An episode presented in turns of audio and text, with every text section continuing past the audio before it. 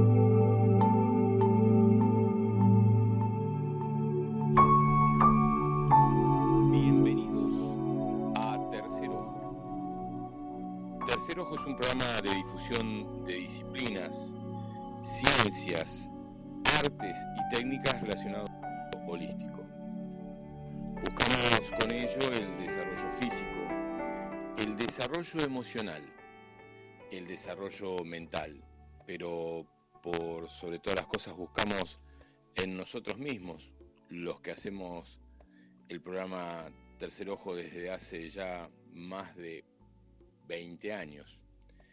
El invitado de hoy, simplemente Juan, eh, el director de la radio, el señor Facundo Acoglanis, y todos ustedes, donde los encuentre hoy sábado, creo que es 24 de febrero del 2024, buscamos entre todos el desarrollo espiritual. En cada programa invitamos a un especialista en diferentes disciplinas, tales como medicina china, medicina aborigen, yoga, meditación, entre otros. Tercer Ojo se emite a través de la queridísima y amada Radio Limón en la 90.3 desde Capilla del Monte para todos los alrededores de la zona de Capilla del Monte y eh, para todo lo que es el planeta y todos los planetas que están muy interesados en el proceso de evolución de la raza humana, lo pueden hacer a través de www.radiolimon903.com. Eh, también lo pueden escuchar a través de la queridísima radio del señor Félix Novela Co, que es www.radiolimonSiriusFM.com. Bueno, estamos un sábado más haciéndonos compañía mutua a través de esta queridísima y amada radio, que es la, la Radio Limón, eh, en este tiempo itinerante. eh, siempre les decimos que si se quieren comunicar con la radio, lo hagan a través de el teléfono para mandar mensajes de WhatsApp más 549 3548 58 52 20 también el teléfono eh, del programa que es más 549 3548 400994 Facebook e Instagram de la radio es Radio Limón. Estamos transmitiendo desde Playa Unión en la provincia de Chubut, en este proceso itinerante del programa Tercer Ojo. Eh, estamos como recorriendo diferentes lugares de la Argentina, del sur de la Argentina, de la Patagonia, desde hace ya casi dos semanas que salimos con Cari, la compañera, Tunita, en, este vehículo que le hemos puesto como nombre Almendra con Alas, o Viajeros del Tiempo también. Eh, y bueno, hemos eh, recorrido diferentes lugares. Hemos salido el sábado pasado desde las Playas Doradas, en la provincia de Río Negro.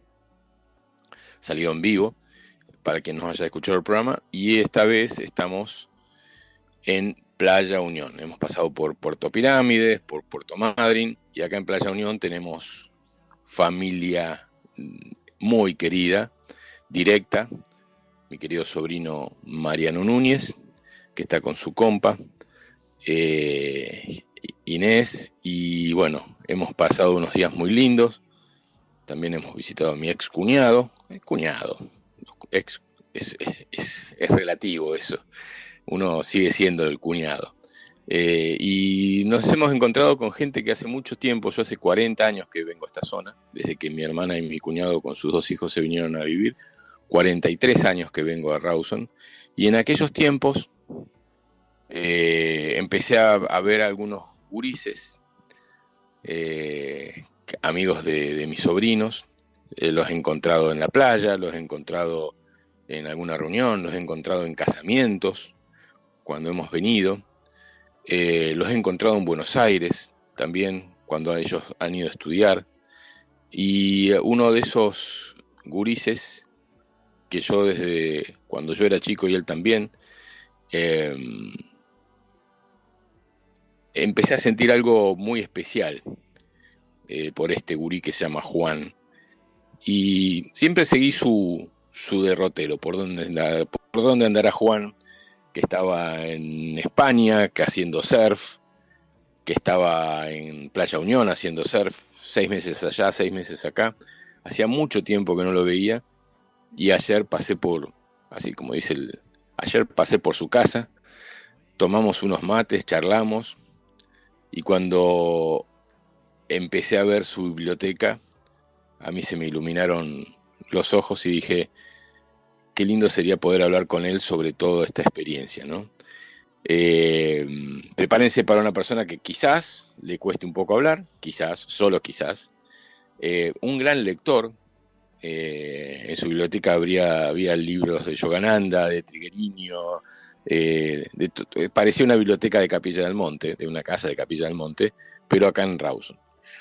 Eh, seguramente no es fácil para todos los que están escuchando y no son de Capilla del Monte, y les va a hacer eco esto, no es fácil vivir en una ciudad donde estos temas son un poco tabúes, a los que leen estos libros se los denomina un poco locos, y tratar de mantener una cierta cordura en la vida diaria con respecto a estos temas, ¿no? Es decir, ¿con quién hablo de esto? ¿Con quién hablo del otro?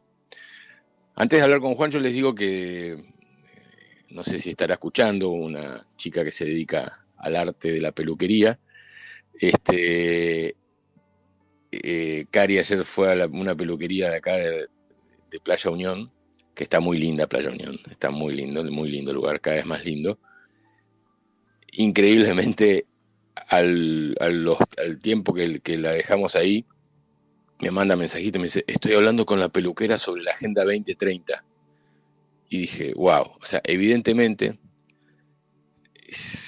lo que me interesaría que suceda a partir de estos viajes donde recorremos lugares es que entre los que viven en un lugar se reconozcan y puedan llegar a, generar un espacio de, conversación. Mariano también, que está muy activo con, con todo su despertar de, la temática de, cómo suceden las cosas, de los chemtrails, de esto y lo otro. Me comenta todo el tiempo cosas que les está pasando, una apertura hacia todo esto, mi sobrino. Y digo, qué lindo sería que se puedan empezar a juntar y hacer como charlas de saberes, ¿no? Charlas de conocimientos, que sea una vez por semana, un par de horas, leer un libro, unas páginas de un libro y que de eso salga una temática. Pero bueno, más allá de eso, el, sábado pasado yo les estuve leyendo a mi forma, en mi forma, así media lenta y, y, trabada, como hablo, eh, algo del libro de Brad Hunter, que ustedes lo, tuvieron ahí, que se llama La historia detrás del mito de Erx, los remanentes intraterrestres del mundo perdido. Y yo le di este libro a Juan ayer para que lo lea, leyó bastante, le interesó mucho el tema de Basaldúa porque era de acá de Rawson, muy cercano a Playa Unión, y, me dice, mirá, qué loco esto de Basaldúa.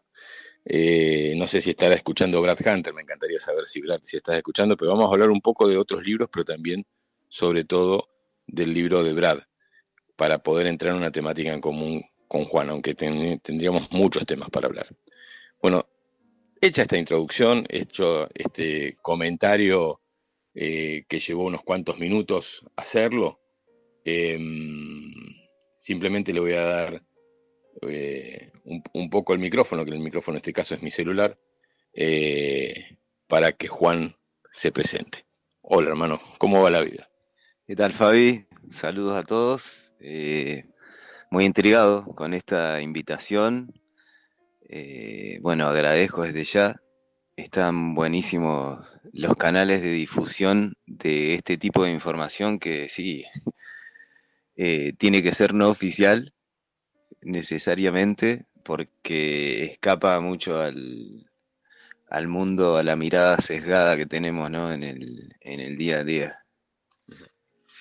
Eh, sí, no oficial, pero no porque no sea oficial, no muy seguido y escuchado. Yo creo que la gente está eh, ávida de, palabras, eh, no solamente de gente que vive en Capilla del Monte, sino de gente que vive en otros lugares y que tiene un conocimiento. Y me encantaría cuando estemos en Esquel, que, que vamos a estar seguramente en un par de días por allá, dos o tres días, encontrarme con otro Juan y decir, che, hablemos en la radio y, sigamos el derrotero de que en cada ciudad encontremos personas que a su vez tengan ganas de que esto sea parte de su vida, ¿no? De encontrarse con, otros pares. Em, ¿Te gusta leer un montón, Juan? Tenés un montón de libros. Contame un poco sobre eh, tus gustos en la lectura. Eh, bueno, sí, es que en realidad mi formación eh, tiene que ver principalmente con lo académico. Yo estudié sociología, me recibí en el 2005 eh, en la Universidad de Buenos Aires, donde tuve un buen par de personajes de profesores que te ordenan un poco más que nada cuestiones cronológicas. Con respecto a la temática que vamos a tratar hoy, más que nada cronológica. Después cuestiones de metateoría y relato ya es diferente te, los nombro a los profesores que lo va a ver en televisión, o Chipi Castillo, a Kisilov, Augusto Costa, Juan Carlos Portantiero, eh, Horacio González, director de la Biblioteca Nacional, Ricardo Sicaro, gente muy formada, ¿no? En, eh, Waldo Ansaldi, en historia, antropología, Greenberg, eh, principalmente por ahí. Después, obviamente, desde pibe el que tiene este tipo de inquietudes, ya le parece normal haber empezado a leer, que yo, a los 15 años, 16, eh, Castaneda, eh, Weiss, eh, qué yo, El Tao de la Física de Friedrich Capra, este tipo de lecturas que un poco que te, te, te, te descraquean, ¿no? ¿Por qué digo yo? Por el tema este de la formación oficial o no oficial, porque precisamente como en Matrix lo que, lo que necesita es una repetición y adoctrinamiento en lo que se llama, bueno, lo que Jung citaba como la nofera y Taylor de Jardin más tarde, que no que Brad Hunter lo cita en su libro, que es el pensamiento de cómo la, la humanidad se piensa ella misma, ¿no? Está la, la figura esta que se hace muy, muy práctica de hacer de la abeja viste, cuando se hace el estudio de la abeja por física, por la capacidad, por el peso y la capacidad de las alas, yo, la abeja no debería volar, pero como es inconsciente, la abeja levita, ¿no? Precisamente, bueno, los que tenemos este tipo de, de lectura o este tipo de encuentros como con vos, con Radio Limón, eh, Fabián, eh, precisamente lo que estamos tratando de sacar es ese velo para ese vuelo.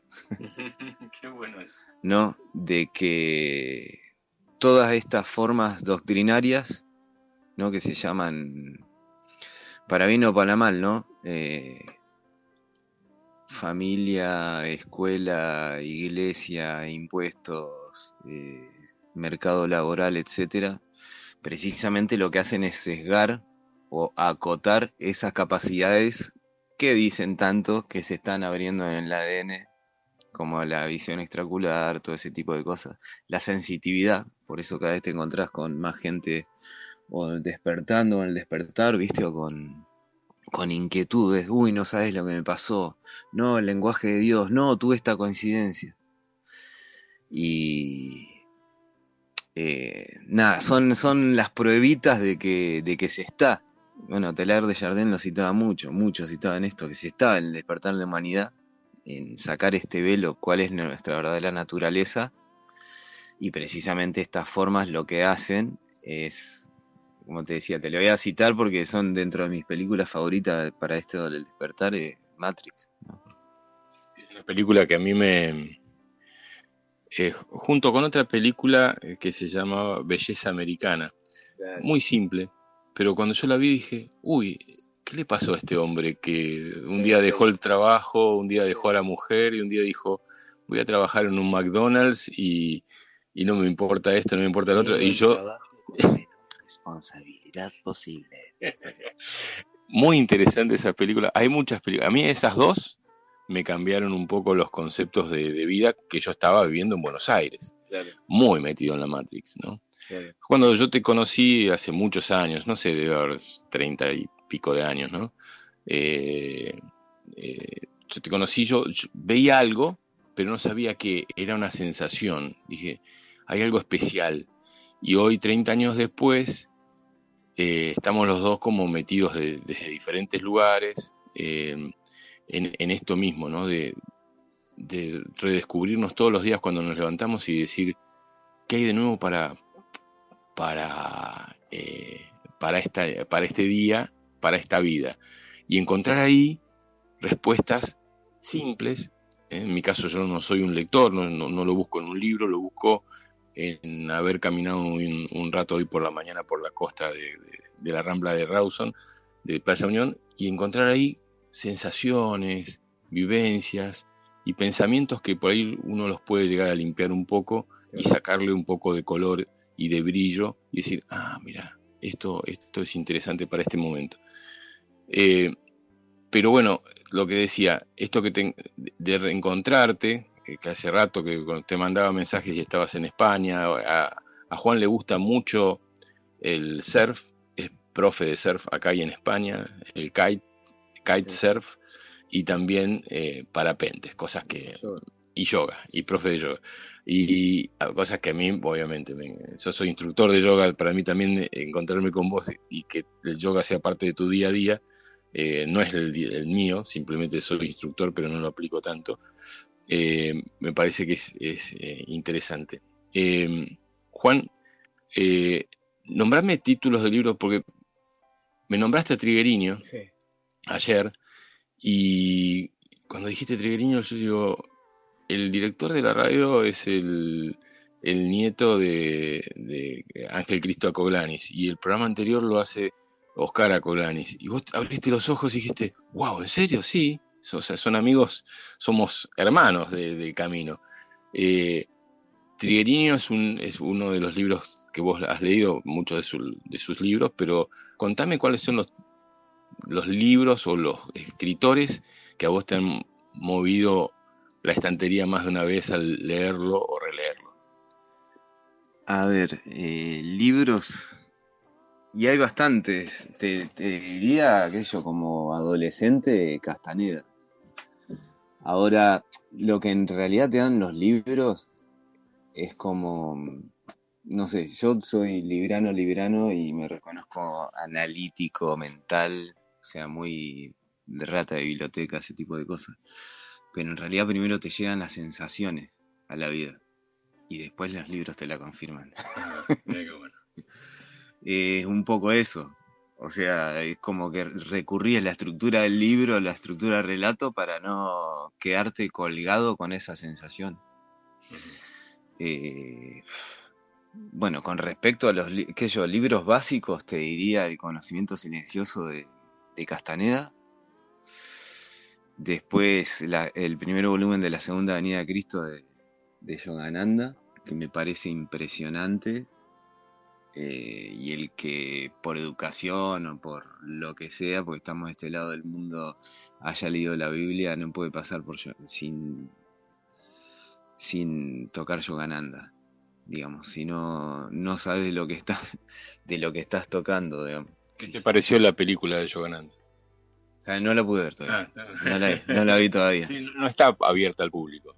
Puede ser, puede ser. Eh, no la pude ver yo mm, con respecto a la segunda venida de Cristo es es los mensajes de las metáforas de lo que siempre se promulga de la Biblia, pero no se habla, o sea, sobre la la creencia o la creencia que tiene uno, que si Jesús era esenio o no, si fue al Tíbet o no, si de los nueve años donde termina la Biblia, ¿no? Deja el...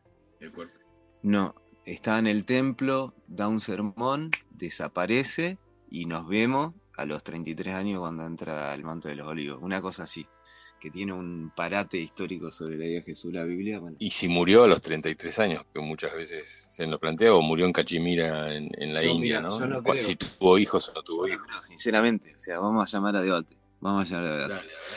Eh, yo ¿Cuál es tuve, no, estuve, mira, son cosas personales. Además de haber vivido en Roma, por eso te decía, primero la vivencia, después el libro viene de bala. Eh, viví en Roma y para mí fue la ciudad del pecado, la ciudad más hipócrita, una belleza Roma, pero la, la mayor hipocresía de la que he vivido y he pasado por uno de los países más corruptos del mundo que es Suiza. Eh, sí, Wow. y sí, tenía el UNICEF, la ONU, tenía todo. Y, y, te- y te hago- y- y vos sentís que la bisagra en la humanidad fue entre Grecia y Roma, o sea, hasta, hasta Grecia era un- la humanidad llevaba una energía y, y a partir de Roma cambió todo eso. La venta de Dios. El negocio más grande de la historia. la venta de Dios.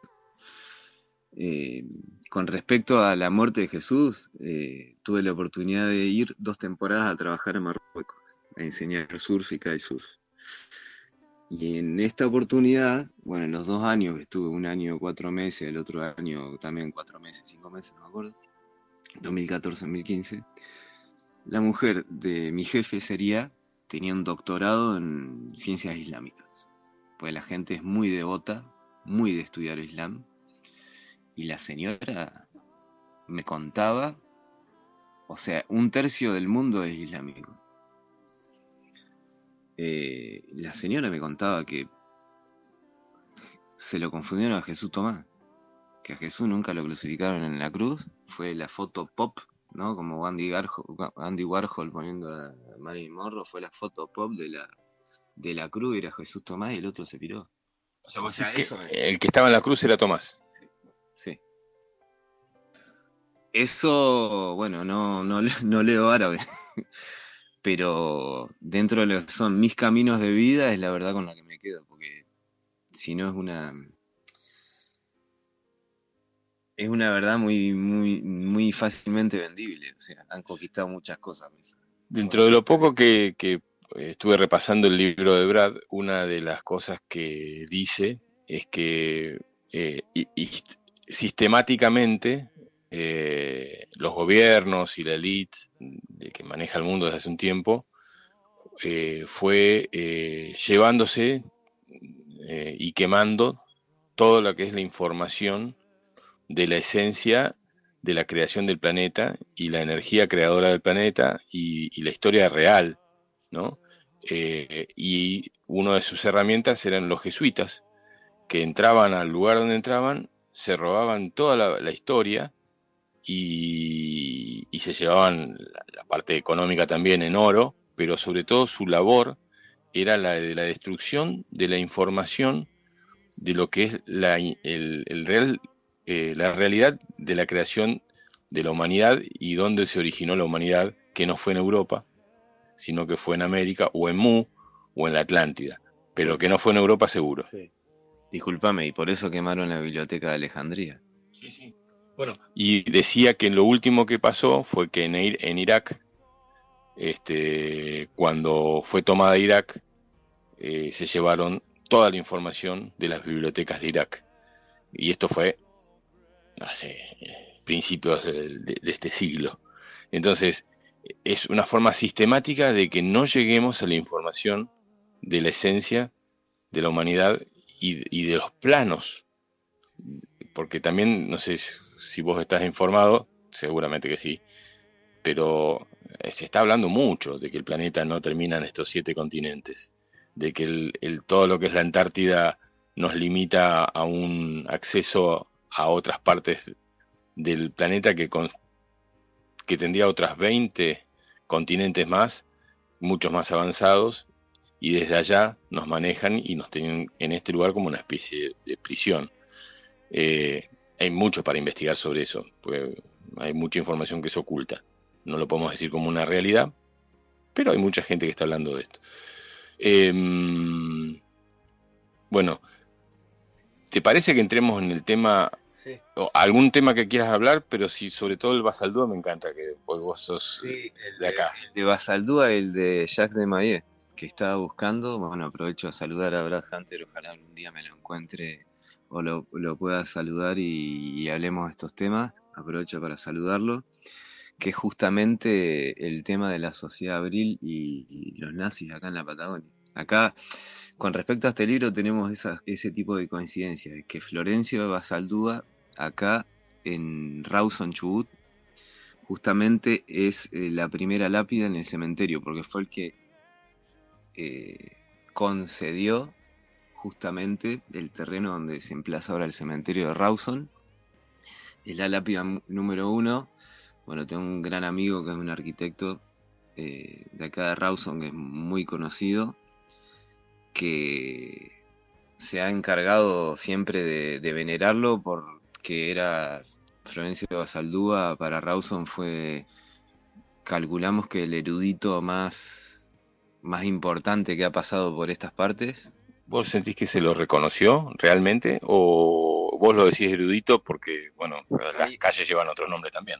Sí, también. No, es que, bueno, como todo queda en la, en la memoria de los pueblos, digamos. La calle está, pero el, trazado urbano de Rawson exactamente fue responsable, fue responsable de muchas obras que hicieron a la ciudad capital. Hoy estamos hablando de principios de siglo, ¿no? Eh, bueno, en este, en este caso Alberto conocía la biblioteca de Basaldúa porque muchos de esos libros fueron de su biblioteca personal fueron otorgados acá al Museo Regional Salesiano de, de Raus.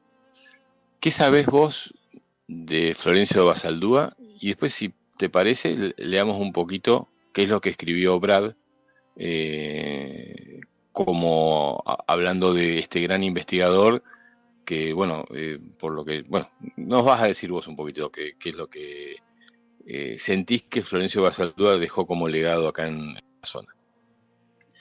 Eh, bueno, voy a hacer un paralelo, no sé si lo tienen presente, porque vamos a empezar a tirar nombres y asociaciones, Artur Posnansky y la responsabilidad que tuvo Artur Posnansky en la arqueología de Bolivia que fue entre comillas uno de los descubridores de Tiahuanaco. No solo eso, sino que Posnansky estudió, como estudió Graham Hancock, la pirámide de Giza, la Gran Pirámide, la alineación que tenía la Puerta del Sol en Tiahuanaco en el momento en que fue erigido, y se calculaba en una antigüedad de 30.000 años. Eh, Posnansky era un militar austríaco que trabajaba para el Imperio Austrohúngaro en eh, La Paz, era minero, era explorador, era, bueno, físico, eh, fue responsable también de la, de la minería en Potosí, en Bolivia, con respecto a los estudios de, de terreno, etcétera, y bueno, eh, un erudito. Florencio Basaldúa, lo mismo para acá, para Chubut, lo único que él, como está haciendo hoy, bueno, ya empiezo a citarlo, que para mí hoy es un investigador impresionante, Juan Pablo Francolini, ¿no? Florencio Basaldúa no, no realizó, digamos, una un estudio de las de las razas locales o de las de, los emplazamientos arqueológicos de Chubut o de la Patagonia, sino que se quedó con el legado de viniendo del País Vasco de estudiar sus raíces vascas y el estudio de, bueno, el idioma euskera, de los inicios de las de las civilizaciones, que también lo asocia con los pieles rojas, como lo, hacía Jacques de Maillet, ¿no? Por eso te quería hablar de Jacques de Maillet también, por el respecto al peronismo, por acá pasaba Perón, cuando era chiquitito, venía a Madrid en, ¿cómo es? En barco, y pasaba por acá, por todo lo que sería hoy la Ruta 1, en carruaje hasta Cabo Raso, donde nosotros vamos a surfear. Por eso te quería resumir un poco la historia que ¿Qué hacía, ¿qué hacía Perón? El padre era el, el encargado de la estancia El Porvenir, que estaba al norte de Camarones, a 15 kilómetros al norte de Camarones. Entonces, cuando hacía la escuela militar, eh, se subía a los vapores que iban de Buenos Aires hasta Madrid, uno hasta el puerto de Camarones, venía hasta Rawson, mandaban el telégrafo, venía una carreta o se subía al caballo y hacía los 150 kilómetros a caballo hasta, hasta Cabo Raso Camarones. Perón con, sí, con 12 años. Qué interesante. Eh, bueno, nos citamos ahora puntualmente Florencia Basaldúa. ¿Te, ¿Te, parece leer un poco, eh, que, compartamos el texto que Brad escribió sobre, sobre Florencio Basaldúa? Eh, el sábado pasado hablamos un poco de los orígenes de, la, de la humanidad que no estaría en Europa, sino que estaría en América, y que parte de ese origen tiene que ver con eh, la llegada de los pieles rojas eh, a, diferentes lugares del planeta y que esa llegada de los pieles rojas eh, en, en, esta nueva, en esta invasión que realizó Europa en el 1500, porque no fue un descubrimiento, fue una invasión, tenía como objetivo el borrar toda esa energía y ese conocimiento para que no sea difundido al, al, resto de la humanidad. Y según lo que dice Brad Hunter en este libro, que le mando un abrazo, no sé si estará escuchando, ahora le mando un, voy a leer los mensajes, habla de Florencio de Basaldúa. Y dice así. Dice, según la opinión de Florencio de Basaldúa, muchos nombres surgidos de la lengua vasca podrían encontrarse en la toponimia nativa de toda América, representando una clara evidencia de la existencia de una cultura madre, antediluviana, de la cual surgieron las civilizaciones que ocuparon distintas regiones del globo en tiempos remotos. En un poema épico de la Mesopotamia se habla de una aglutinave lingua mater, lengua aglutinante madre, cuando dice, Uri, el país tenía todo lo que es apropiado, el país de Martu, descansando en seguridad, todo el universo, los pueblos en armonía. A En Lil en una sola lengua daban alabanza. Y en la Biblia del Génesis 11, 1, 2 se lee, tenía entonces toda la tierra una sola lengua y unas mismas palabras. Y aconteció que cuando partieron de oriente hallaron una llanura en la tierra de Shinar y se establecieron allí. Después, sí. La palabra posee el verbo latino aglutinare, que significa pegar una cosa con la otra. El euskera, el quechua o runa simi, el aymara y el nahuatl son ejemplos de lenguas aglutinantes habladas en la actualidad. Según la opinión del respetado investigador argentino Dick Ibarra Grasso, considerado una eminencia en el tema de las culturas antiguas, en su, libro La escritura indígena andina de 1953, presenta una serie de análisis y comparaciones sobre la escritura antigua, demostrando que existió una lengua madre cuyo origen se puede rastrear en América. Ibarra Grasso asegura que las costumbres son las mismas, además de las leyendas y mitos de pueblos europeos y asiáticos sitúan su origen en América. La hipótesis del investigador argentino-israelí Otto Lengi, desarrollada en el libro Orígenes de la civilización occidental, asegura que en América del Sur, en época prehistórica, existieron muchas civilizaciones letradas y que las antiguas escrituras del Medio Oriente podrían haber surgido de las americanas y estas a su vez nacidas de una lingua mater. Las escrituras rúnicas y cuneiformes post-sumerianas, proto-sumerianas, proto-sumerias, perdón, halladas en Bolivia, que sin duda son más antiguas que las de Medio Oriente. Apunta a que ambas regiones del mundo se hayan emparentadas entre ellas, pudiendo ser América la, cuna formativa de las de Oriente. Fíjate que para confirmar un poquito lo que decíamos antes, eh, Brad en este libro eh, que, estuvimos leyendo el sábado pasado, eh, habla de un origen de los pieles rojas como una base de una cultura muy avanzada que habitó, o sea, la historia que, para poder entender algo de esto tenemos que olvidarnos de la historia que cuenta los libros de historia del colegio.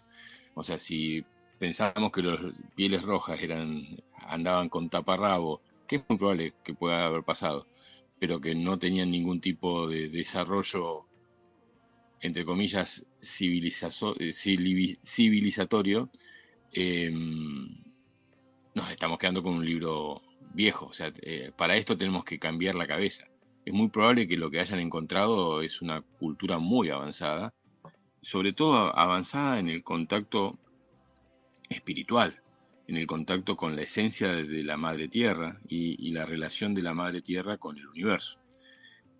Y eso había que borrarlo porque no servía para una cultura europea basada en la parte económica como el principio de sus leyes. O sea, todo pasaba por la economía, por el tener, por el tener más tierras, más eh, países o, regiones del planeta em, a su merced y hacer con esas personas lo que querían, mientras que el, nativo americano era un ser que devolvía el planeta al terminar su vida en mejor estado que cuando él nació.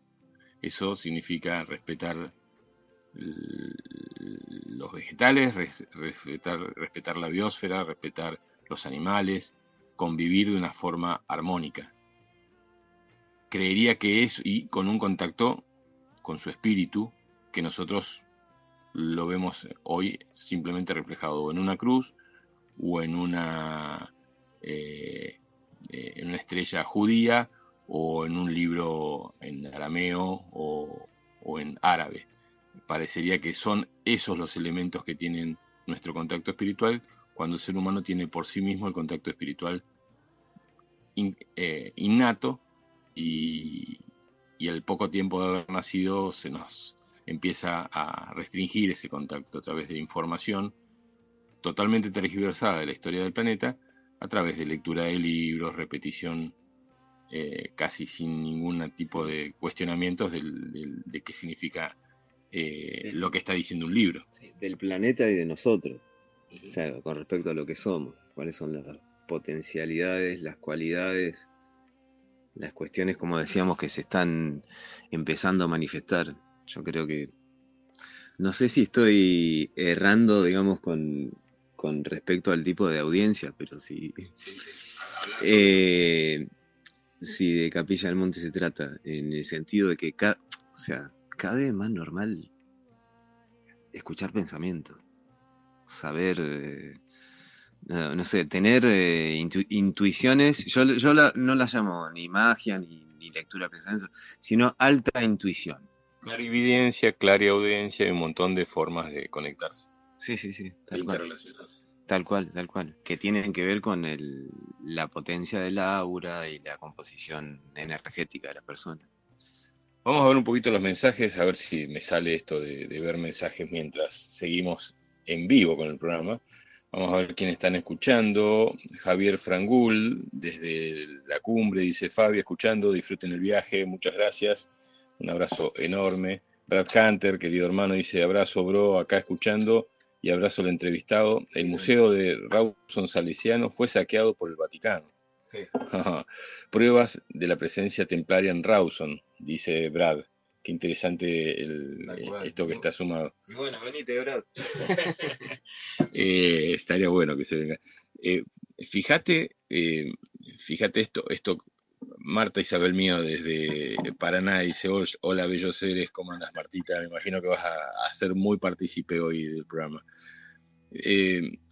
fíjate cómo cuando las cosas interesan, viene el, clero y se lleva a, través de los salesianos o a través de los jesuitas o a través de los curas que tienen en el lugar, todo lo que te despierta, ¿no? Estas cosas después va y las contás en un asado mundano, común, qué sé yo, estás jugando Racing con... Eh, ponele, ¿no? Y no, sos un persecuta no, ¿cómo va a ser? No, mirá que no van a estar chorreando ahí con el chemtrail. No, mirá que van a estar poniendo flúor en la en el agua. No, mirá que van a estar poniendo eh, tartracina en los, como conservante en los alimentos. O sea, esas cosas pasan. esas cosas pasan. Este tipo de confirmaciones, eh, no sé, van mucho al detalle también.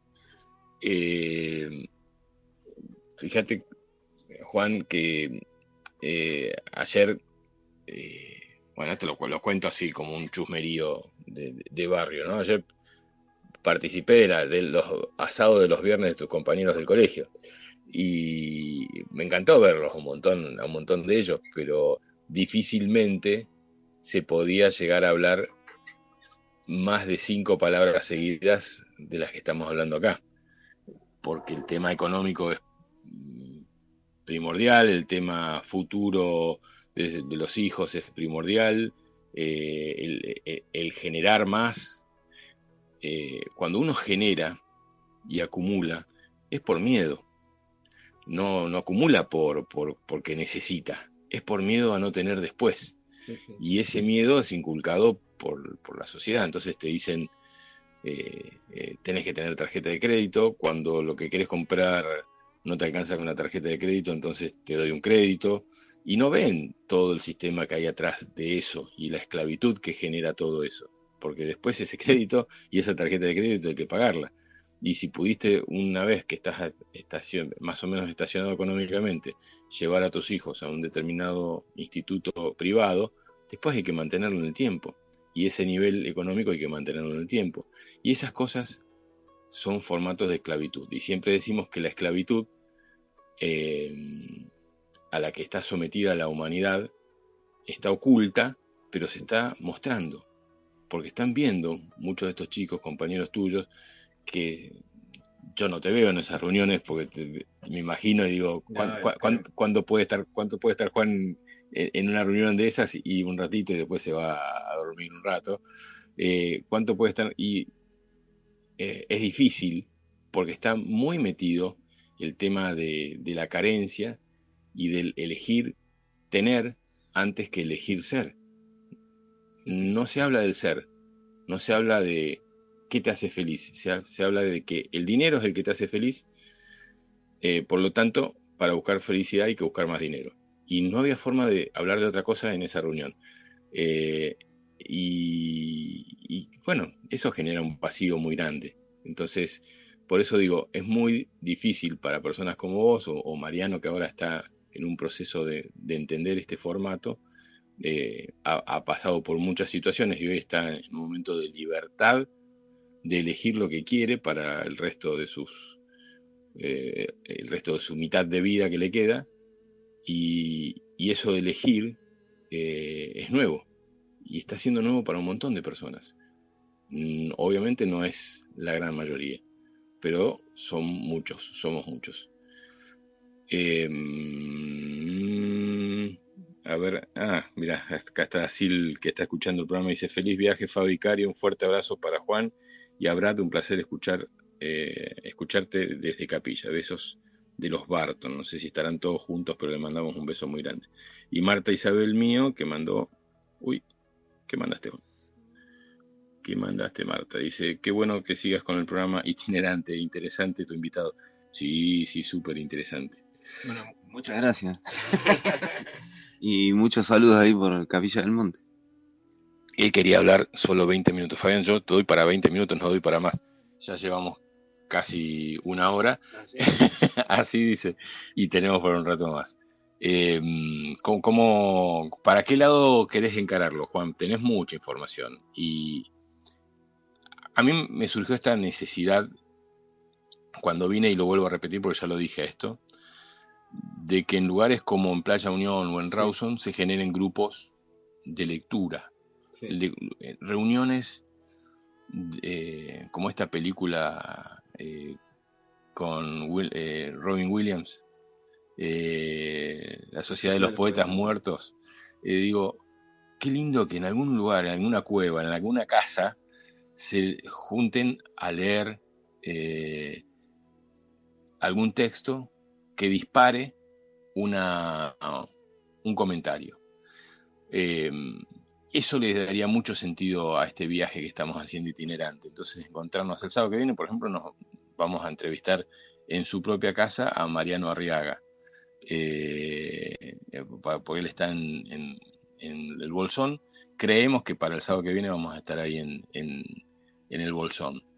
Eh, y vamos a hablar con Mariano. Eh, pero me encantaría que en otro lugar nos vayamos encontrando con gente que arme estos grupos, porque parecen que están solos. Yo te veía ayer en tu casa y me decías, hoy no vi a nadie. Y eh, siento que, estoy bien porque me estoy cuidando. Y digo, no, cuando uno brilla, se contagia del así como uno se contagia de la oscuridad del otro, porque uno se siente mal cuando uno va a la casa de alguien que no, no, no está bien, cuando uno brilla y va a la casa de alguien que brilla, brilla más y hay más brillo por descubrir. Todo el tiempo hay más brillo por descubrir. Y eso es algo que nos debemos plantear. El reencuentro de almas, sea donde esté, Mariano también me dice, no sé con quién charlar las cosas que me están pasando. Eh, y bueno, acá tenés un hermano de tu vida que se conocen desde que eran, no sé, quinto grado del colegio, unas cosas así, eh, o el secundario. Del jardín. Del jardín de infantes. Bueno, fíjate vos cómo no poder generar encuentros con amigos y hermanos de la vida. Eh, y probablemente haya más gente que conozca que está también en lo mismo, y gente que quizás no conozca como la peluquera que le hizo la tintura a Yeracari. Eh, todos esos suman una energía muy especial y me encantaría que suceda. Está hablando, por ejemplo, Bea desde San Juan, que también le debe pasar lo mismo. Bea en San Juan, eh, no creo que ella tenga muchas personas con las quienes charlar, pero estaría bueno que se arme un grupo de estudio. los jueves, qué sé yo, a los jueves a las 7 en San Juan, en, el centro, en la casa de tal, en un bar, o en, un, o en, el jardín de la casa si estás en primavera.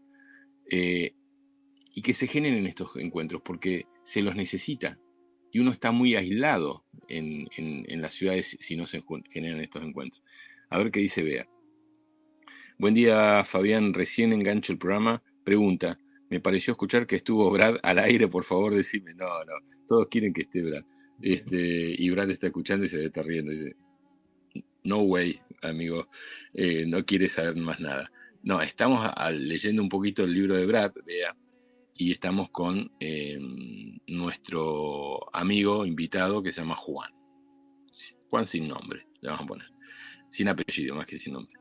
Eh, Brad dice, a veces logran silenciarte los que pretenden ocupar los espacios de hablar de estos temas. Y en mi caso lo lograron.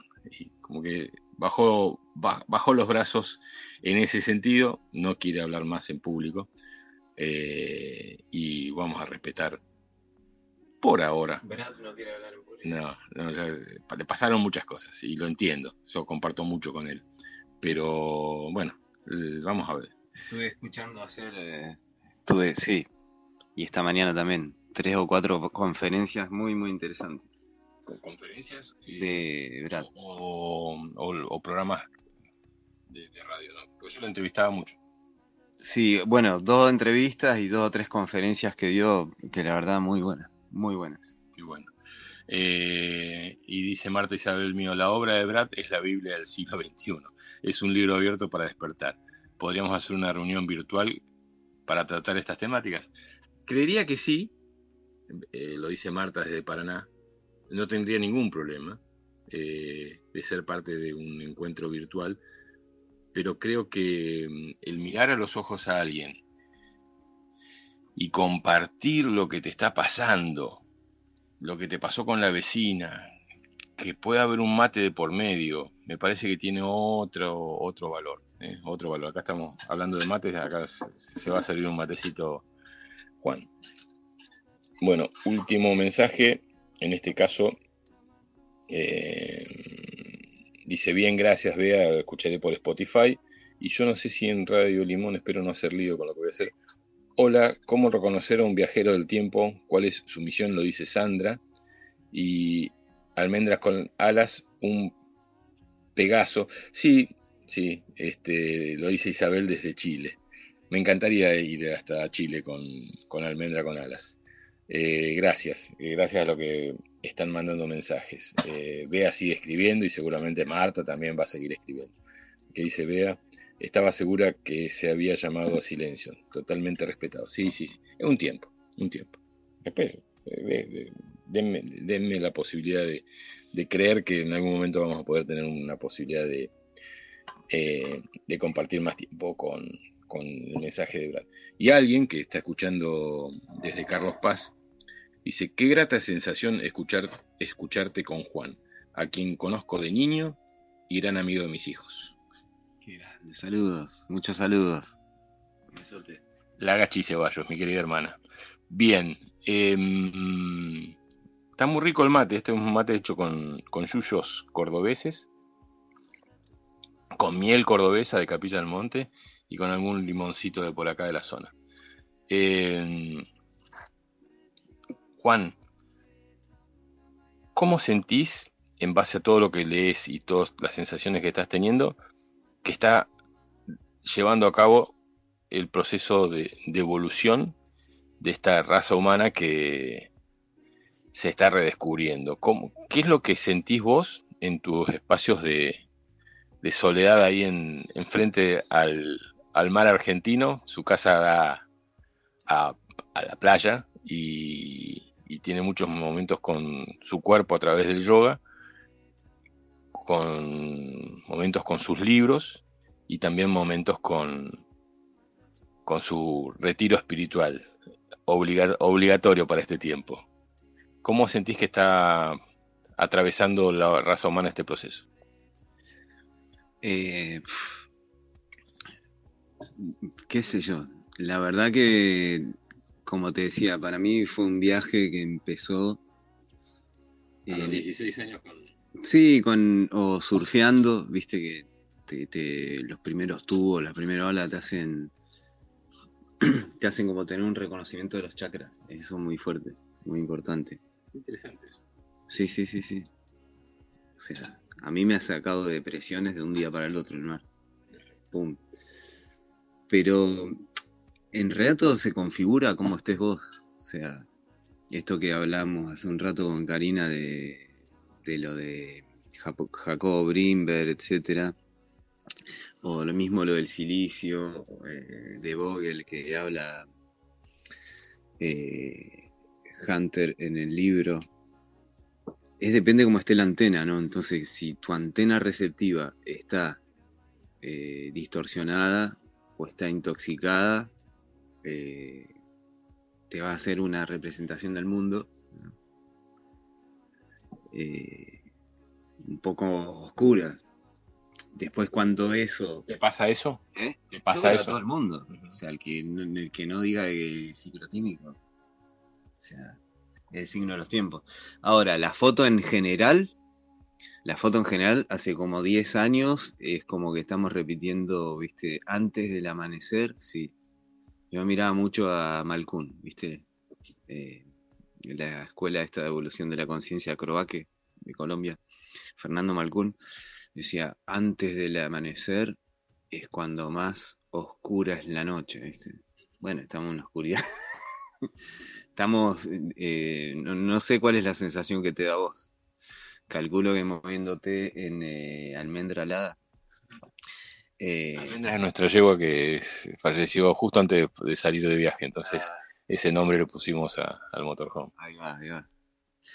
Eh, calculo que te vas encontrando con estas sorpresas, ¿no? Cómo está la, la ruta, cómo está la, la vibra en los lugares donde vas, donde vas parando y, y ahí hay muchísimo contraste en todo. O sea, hay muchísimas cosas inexplicables que se explota la verdad en la jeta, como se dice, y hay mucha aceptación eh, de mentiras que, digamos, seguimos patinando ahí.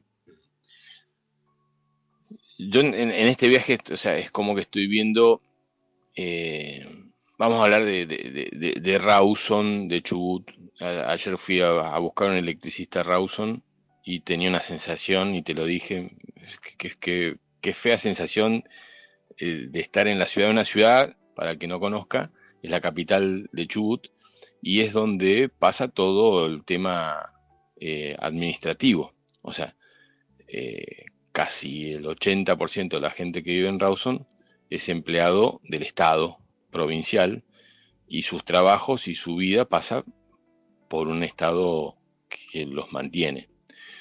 Sin hablar de política, simplemente decir que todos buscan una tajada de lo que el Estado puede dar a través de su trabajo diario. Es decir, bueno, trabajo para un, eh, un organismo, un ministerio, una secretaría, y eso es lo que le da, eh, lo que me mantiene económicamente.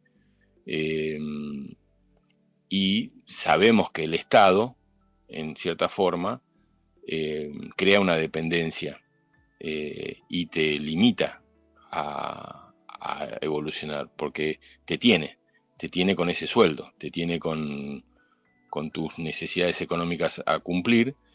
Entonces, eh, si trabajas para el Estado, tenés que bajar la cabeza y hacer lo que el Estado dice que tenés que hacer. Y acá hay mucha gente así. Entonces, y toda la electricista que, que fui a buscar, eh, sus clientes trabajan para el Estado. Eh, porque son empleados del Estado que van a hacer un arreglo a su vehículo. Entonces hay una sinergia que en mi caso generaba como una sensación de eh, esas casas que no querés entrar, porque decís, mm, no, no, no me gusta la vibra de esta casa. Y, nos fuimos a la media hora, nos fuimos de, de Rawson hasta acá, que es Playa Unión, que son, nada, 10 kilómetros, 15 eh, donde hay mar que limpia y cambia y como decías vos, las olas te cambian la energía, y donde hay eh, ganas de cuidar eh, tu casa, de ponerla linda, cosa que no pasa en Rawson, no hay, no hay muchas casas lindas, no hay mucha, mucho cuidado en la construcción, y acá es como que hay una sensación de que la gente pone empeño en dejar un lugar lindo. Pero también es como un maquillaje para una cara, el dejar un lugar lindo. Es como el make-up que le dicen, me, voy a maquillar para, para salir eh, el sábado de la noche. Eh, no es la, cara de, del despertar a la mañana sin maquillaje, con cara dormido. Está todo muy prolijo.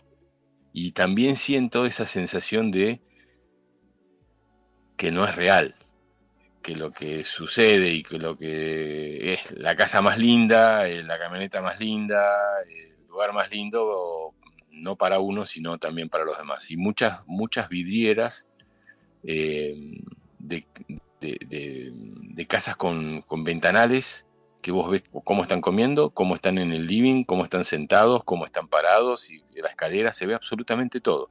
Me hace acordar a, a Brujas en, en Bélgica que pasa lo mismo, o a Ámsterdam, que vos vas por, por algún canal de Ámsterdam y, ves eh, todo lo que pasa dentro de las casas. Bueno, acá pasa lo mismo, eh, pero en la playa. Y vos decís, wow, qué, qué, qué ganas de mostrar. Y siento eso, ¿no? Que hay muchas ganas de mostrar lo que he logrado desde la parte económica. Eh, sería muy lindo poder mirar otras cosas. Bueno, si vos me preguntás hoy algo del, lugar que estoy recorriendo, es eso, que quizás no lo veo en otras ciudades o no lo he visto en otras ciudades en este recorrido, pero siento que es un, como una gran vidriera, que no va a mostrar la esencia, no va a mostrar eh, la realidad, va a mostrar lo que ellos sienten que tienen que mostrar para los demás, pero no lo que eh, le está pasando por, por, por dentro de sí mismo como, como emoción, como sentimientos, como esas cosas. Esa es la sensación que tengo. Y en a nivel mundial, siento que pasa lo mismo. Está el que se va a mostrar y va a mostrar sus logros, pero eh, muy difícilmente muestre su interior. Y el que muestra su interior se guarda bastante porque siente que tiene que cuidar esa energía. Esa es mi, esa es mi sensación, no sé qué te, qué te parece a vos. muy buena percepción, muy buena percepción. Sí. Bueno, que ha crecido muy, mucho, muy rápido esta zona. Hoy día, bueno, acá estamos a 300 metros del puerto. Eh, puerto de Rawson es el principal puerto del país en producción. Exacto. Entonces por eso se vio un cambio en 15 años impresionante. Acá. Yo que he estado yendo y viniendo, no venía casi, no vine casi por cuatro años y los cambios que ves son muy sustanciales en ese, sentido. Bien. Eh, vamos a ver un poquitito los mensajes, si hay más mensajes. Le voy a pedir al Faco Caranis que prepare algo de música para poder acompañar unos minutitos el programa. Ya llevamos una hora de programa exacta. Eh, Bea dice, vamos Brad, va a volver porque va a sentir volver a entregar todo lo que le llega en estos tiempos. Sí, va, yo creo que en, se está hablando de mayo, eh, lo vamos a confirmar el sábado con, Mariano Arriaga, eh, porque él mandó un video hablando de que en mayo se como que se estaría planificando algo para mayo, eh, en lo cual están interrelacionados como estuvo, estuvo interrelacionado en la época de la pandemia, em, muchos gobiernos. Y el gobierno actual, que no es el mismo, no es de la misma línea que el gobierno que estuvo al inicio de la pandemia, eh, y que recién está empezando, como el, gobierno anterior empezaba su mandato justo cuando empezó la pandemia, ahora este nuevo gobierno estaría en vísperas de que si sucede algo, bueno, ni bien empieza su gobierno, eh, esté presente este cambio. Y Mariano habla de, un cambio en mayo. Increíble nosotros, increíblemente nosotros estuvimos acá en esta zona hace cuatro años, justo antes de la pandemia, hicimos este mismo viaje de recorrer toda la, ruta 3 hasta acá y de acá cruzarnos a Esquel y volver a subir. Nosotros vamos a volver a hacer ese viaje cuatro años después y se habla de una posibilidad, no sé si de un cierre, pero vamos viendo los, los, movimientos que están haciendo, esto de los mosquitos, esto de, del chemtrail, es algo que yo los veo y digo, están moviendo el avispero. Y creo que eh, ese movimiento va a tener una consecuencia en el corto plazo. ¿Cómo vamos a responder? Seguramente muy diferente a la vez pasada, ¿no? Sí, sí, yo creo que sí. O sea, se ha ganado el descreimiento a la industria farmacéutica, primero. Como te decía, igualmente es como que el sujeto político, viste, se presenta también ahí al cachetazo. no sé, claro, porque, digamos, todas estas temáticas que nosotros estamos hablando están tan lejos de solucionar el problema diario. O sea, están buenísimos. Y hablamos, si querés, tres días más. Pero están tan lejos de solucionar el problema diario que la gente está expuesta al cachetazo de lo que viene. Con respecto a estas cosas. Y lo de la industria farmacéutica, ni hablar ni hablar. A mí me tocó vivirlo en España y... Estabas allá cuando fue la... Sí, sí, sí. Estaba militarizada la calle. o sea, no tenías eh, el toque de queda, pero pasaban los camiones con los militares, con los fusiles. Sabiendo que allá manejan las armas estas térmicas y te va ahí por entre las dunas, entre las... Te, te observan. No, bueno, el nivel de control. De hecho, se lo recomiendo a todos. Postdata.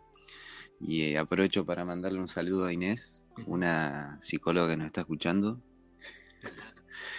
eh, postdata para las sociedades de control de Gilles Deleuze, un texto del 68 está más vigente que nunca.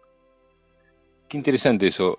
Eh, postdata para las sociedades de control eh, es francés, evidentemente. Sí, sí, sí. ¿Y qué, qué, qué, qué temas aborda? Habla sobre cómo los...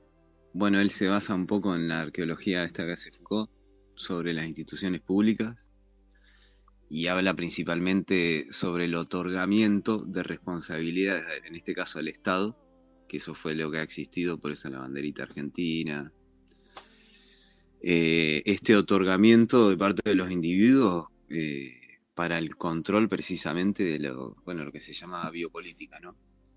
Que esto fue lo que lo más biopolítico nos explotó en la cara fueron la, las vacunas esta que le metieron a toda la humanidad. Interesante. Facu, contame si, si estás con posibilidades de, de poner algo de música y después eh, seguimos hablando un ratito con Juan acá desde Playa Unión en este sí, casi iba a decir Playa del Carmen. Eso queda en, México y es muy lindo el lugar. Eh, Playa Unión acá en, muy cerquita de Rawson la capital de la provincia de Chubut. Si estamos en condiciones eh, continuamos dentro de un ratito con el programa Tercero o simplemente mandamos un mensajito para confirmar esto Ahí Brad está escribiendo, veo si hay más mensajes de algún... Ah, perdón, me olvidé de Carlitos González, con Calves, dice, hola Fabián, buen día, acá firme como cada, como cada sábado, eh, escuchando el sábado holístico. Qué bueno oír que se lea Trigueriño allá por Rawson, sí, sí, sí, totalmente. O sea, algo que, que cuando me dijo esa palabra, ese nombre, Trigueriño, dije, bueno, acá estamos en sintonía. Por los Cabo Bianco. ¿Eh? Por los Cabo Bianco. Por Flavio Cabo Bianco y el hermano, ¿cómo Y Marcos, exactamente. ¿Los conociste?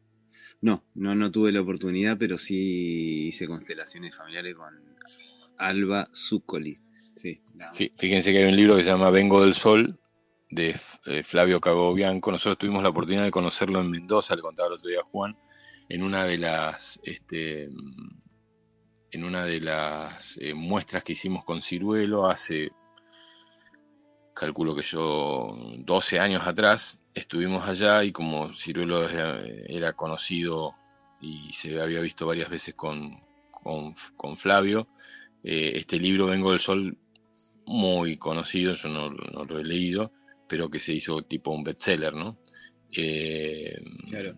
Hay entrevistas a los chicos, a Flavio y Marcos Cabianco, de cuando tenían, no sé, siete años. Ellos sacaron el libro Vengo del Sol, creo que Flavio tenía cinco y el hermano Marcos tenía siete.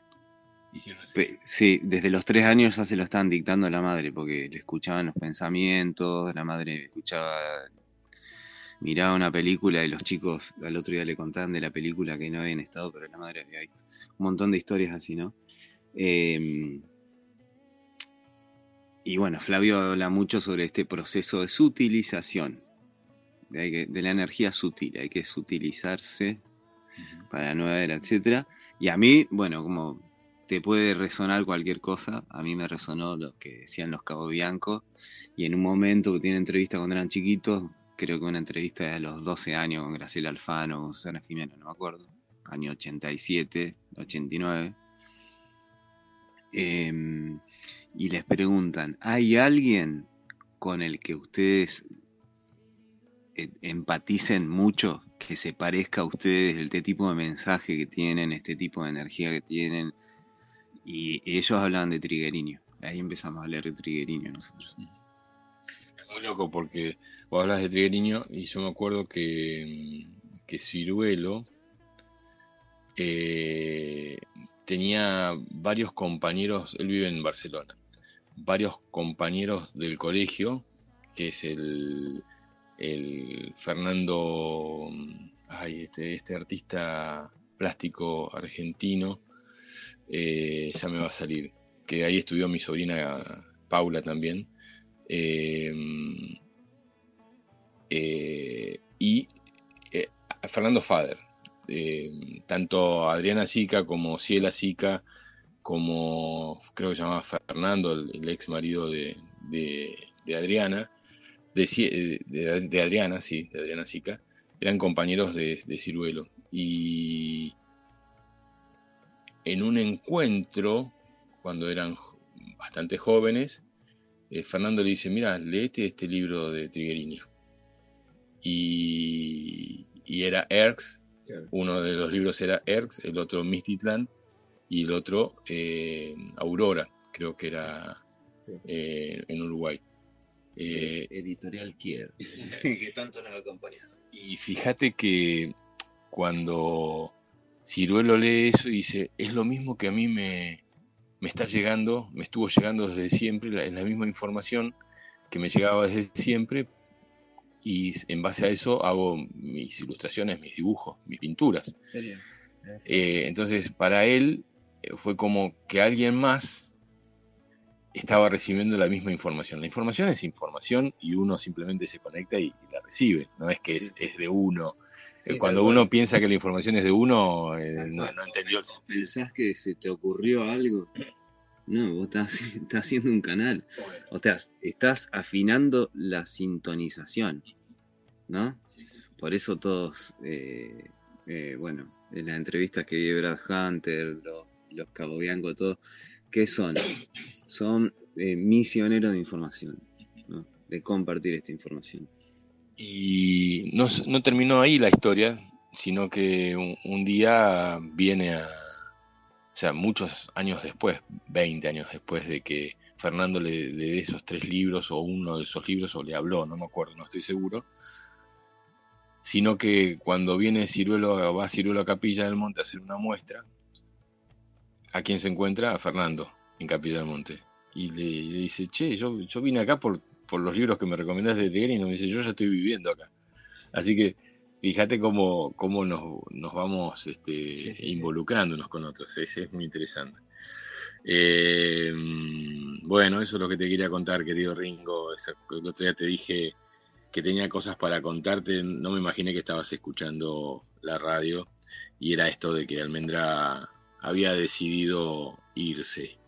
Ya te contaré bien la historia. Me dice, escuchando bien, saludos a los oyentes y buen viaje para ustedes. Lamento mucho lo de Almendra, eh, lo dice mi hermano del alma Ringo desde Washington, en Estados Unidos. Eh, y Brad dice, la nueva información llega a través del sonido.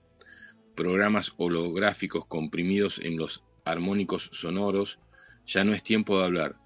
Los nuevos programas llegan a los despiertos atender a los nuevos mensajes como L, mensajeros como L. Eh, interesante, él es un amigo nuestro que es está eh, como redescubriendo la cultura de los sonidos ancestrales de los ecuatorianos, de Ecuador, eh, y está haciendo elementos de sonidos en barro. Y después los hace, hace eh, cocciones de, esos instrumentos es tremendo. Por eso te digo, tenés que ir a Capilla un día. Eh, con el L te pasás varios días. El L estaba contento porque el otro día me dice, me llama el L y me dice, estuvo Sixto Paz en casa, también estuvo en lo de Brad y también se juntó con Meco. Eh, dice entonces Brad, la nueva información llega a través del sonido, programas holográficos comprimidos en los armónicos sonoros. Ya no es tiempo de hablar, los nuevos programas llegan a los despiertos, atender a los nuevos mensajeros como él. Y contrapartida, como contrapartida, te digo, querido hermano Brad, coincido con lo que estás diciendo, porque yo nunca vi eh, un despliegue tan grande eh, a nivel música chatarra como en estos tiempos. O sea, uno escucha lo que está escuchando la gente, lo que están escuchando en todos los bares, en todos los restaurantes. ¿Cómo puede ser que estén escuchando el reggaetón de mover culito, eh, mami, eh, en todos los lugares? Y decís, evidentemente está entrando esa energía porque si es a través del sonido, como dice Brad, lo quieren bloquear. Y qué mejor que poner música chatarra para que no entremos en vibración y en sintonía con ese, con ese sentido. Eh, ¿Qué cree que te diga? Yo escucho John Coltrane. y John Coltrane se vendía como un avatar siempre. Hasta le hicieron una iglesia en San Francisco. Sí, sí, sí. Un poquito más. ¿De John Coltrane? Sí. No, un místico. Un místico que fue el, el como el flaco Spinetta para el rock argentino, John Coltrane fue para el jazz en Estados Unidos. O sea, desde el principio, desde bebop, hard bop, eh, avant-garde, free, fue la columna vertebral de, del 50 hasta que falleció. 65, 66 falleció. Eh, y el tipo era unido. Unido, eran. Bueno, Love Supreme, uno de sus principales discos, lo dice todo. Amor Supremo, que eran. era Él decía que canalizaba porque ensayaba 7 horas al día, 12 horas al día. Y que le bajaba y los solos y la complejidad armónica que tenía con el cuarteto con, con McCoy Tanner, Jamie Garrison. Eh, nada. Es como, sí, lindo sí, sí, sí, podés hablar de, de, de- reggaetón y este tipo de cosas, la falta de apreciación musical es, es muy fuerte. Pero es como cuando ve a los chicos darle a la Coca-Cola, todo lo que da. Sí. Y, las reuniones de cumpleaños con chisito y papa frita y Coca-Cola y, y vos decís, no, no hay forma. Claro, hay degradación de las antenas, o sea, las mitocondrias, tú, las, las células, qué sé yo. Eso con respecto a tu integridad física, pero psíquica, eh, está la atención en lo armónico. Anda a la armonía, que es lo que vendía Beethoven, la música tan las estrellas. Ahí te vas a encontrar vos. Mira qué, qué interesante. Por eso lo hacen, dice Brad, dice, por algo me callé. Y me dije, y me hice DJ. Claro, te lo iba a decir, se hizo DJ. Hace, hace- hace música, ¿cómo es que lo llamás, Brad? Eh, encuentros de música.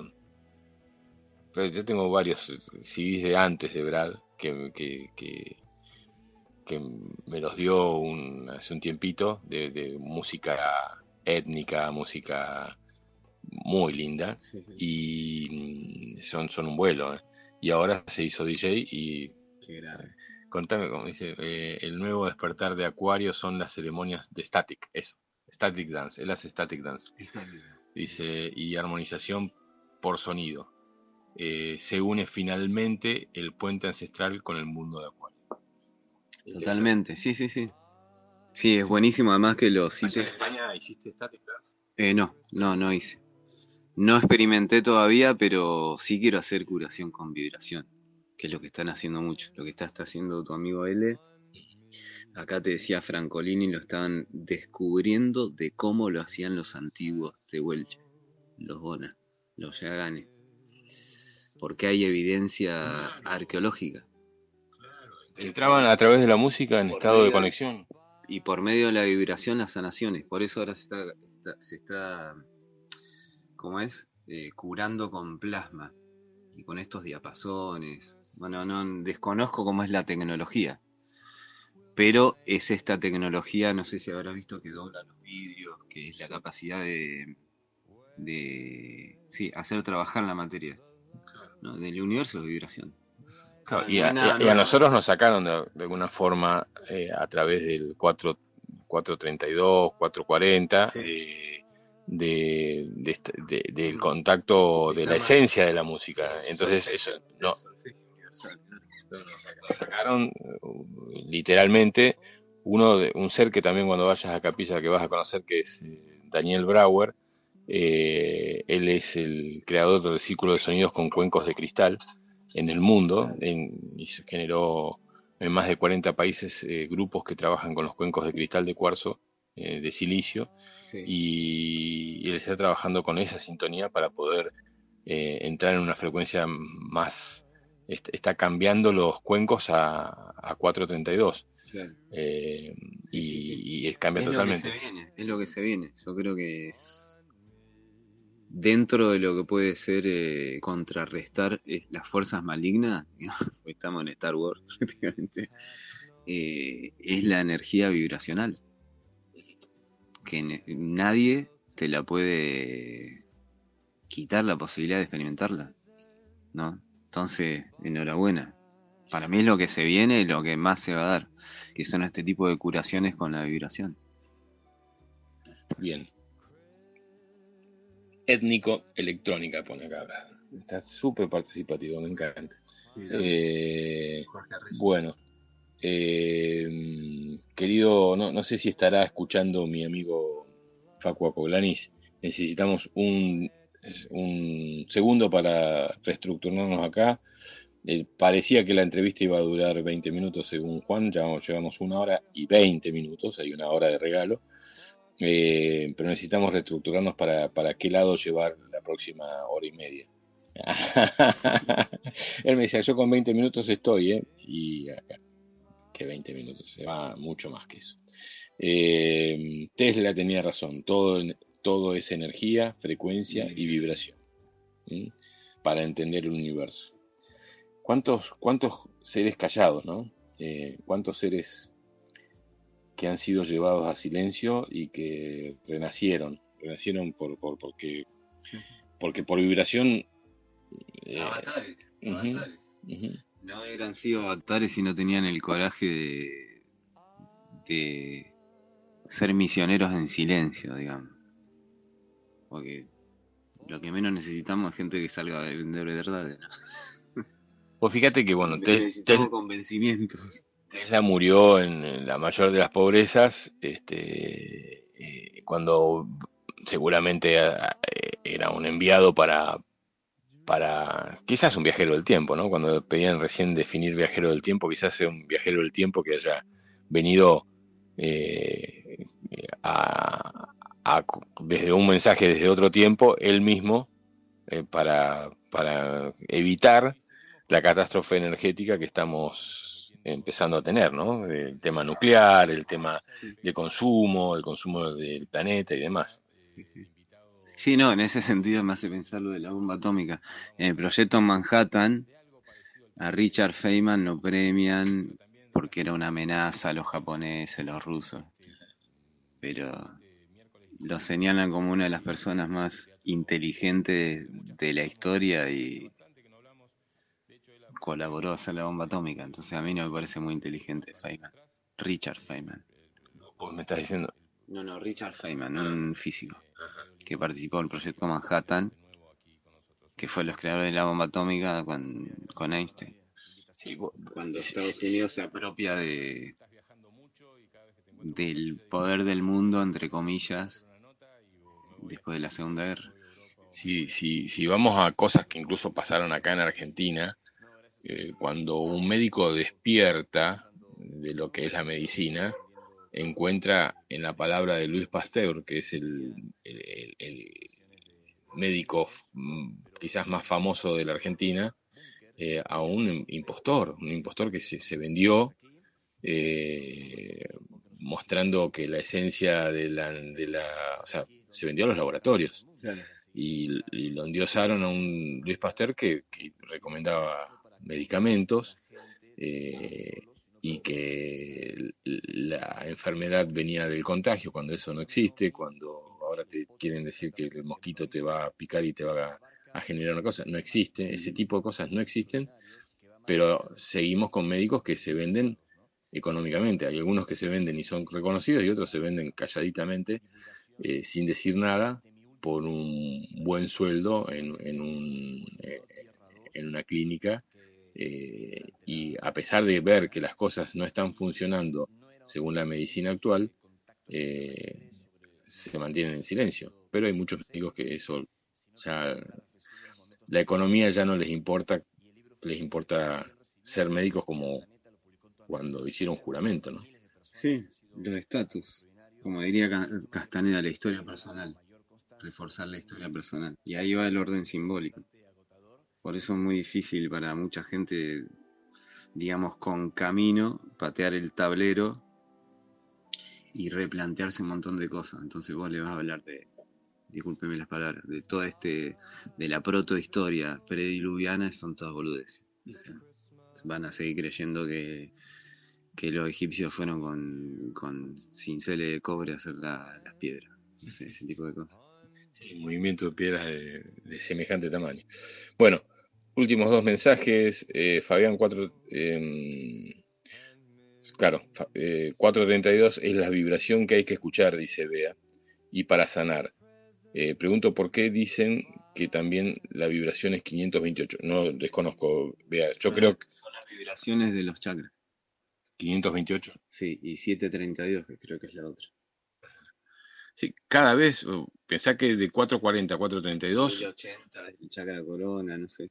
Bueno, pero es fácil de averiguarlo. Ahora no estoy con el teléfono. Bien, pero vos fíjate una cosa, Bea. Eh, nosotros hace 10 años que empezó a, a, reconocerse la vibración de 440 a 432.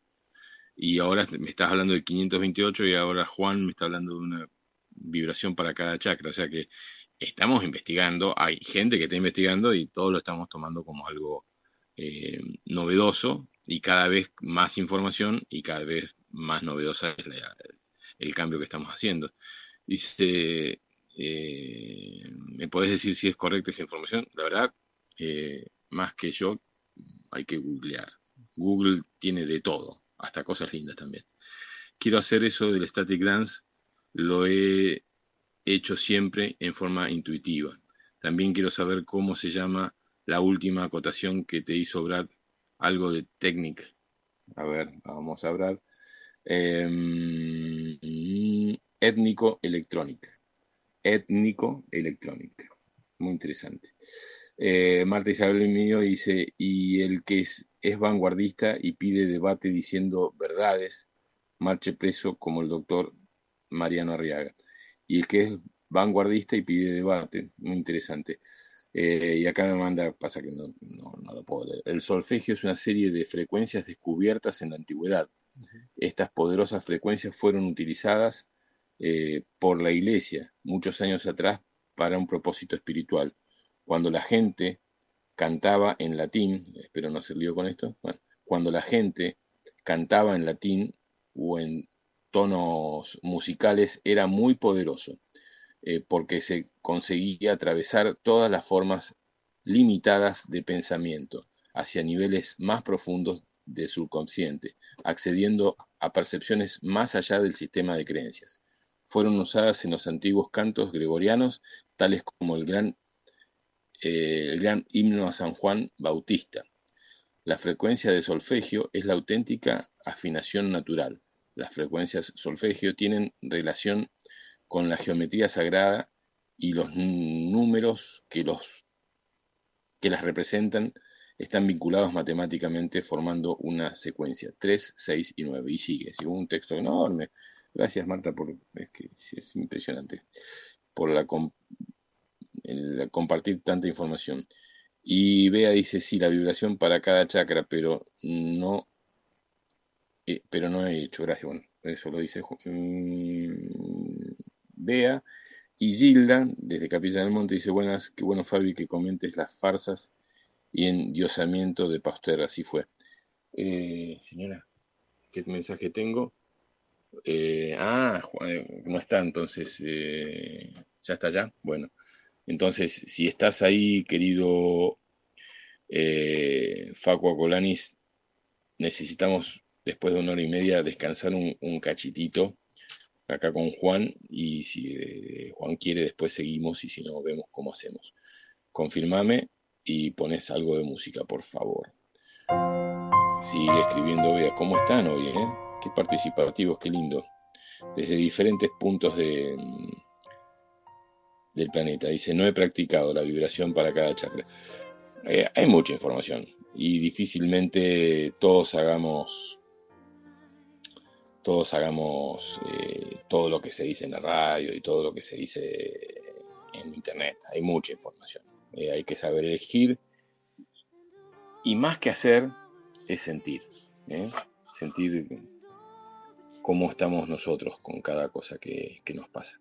Bueno, ahora sí está mi querido amigo el Faco Colani preparado para poner un rato de música. Nosotros nos tomamos unos mates con Juan Estamos transmitiendo desde eh, aquí en Rawson, en Playa Unión, muy cerquita del mar, pasando unos días con Mariano e Inés y disfrutando de muy linda compañía que en la zona. Ya volvemos con el programa Tercer Ojo.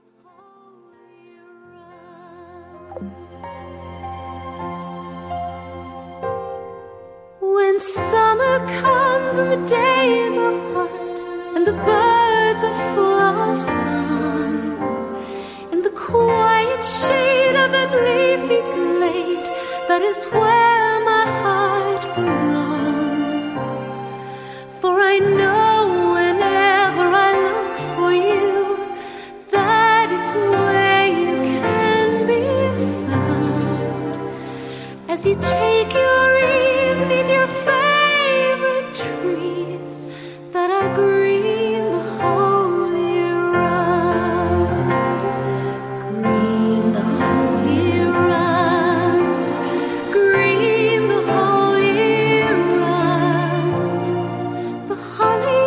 you.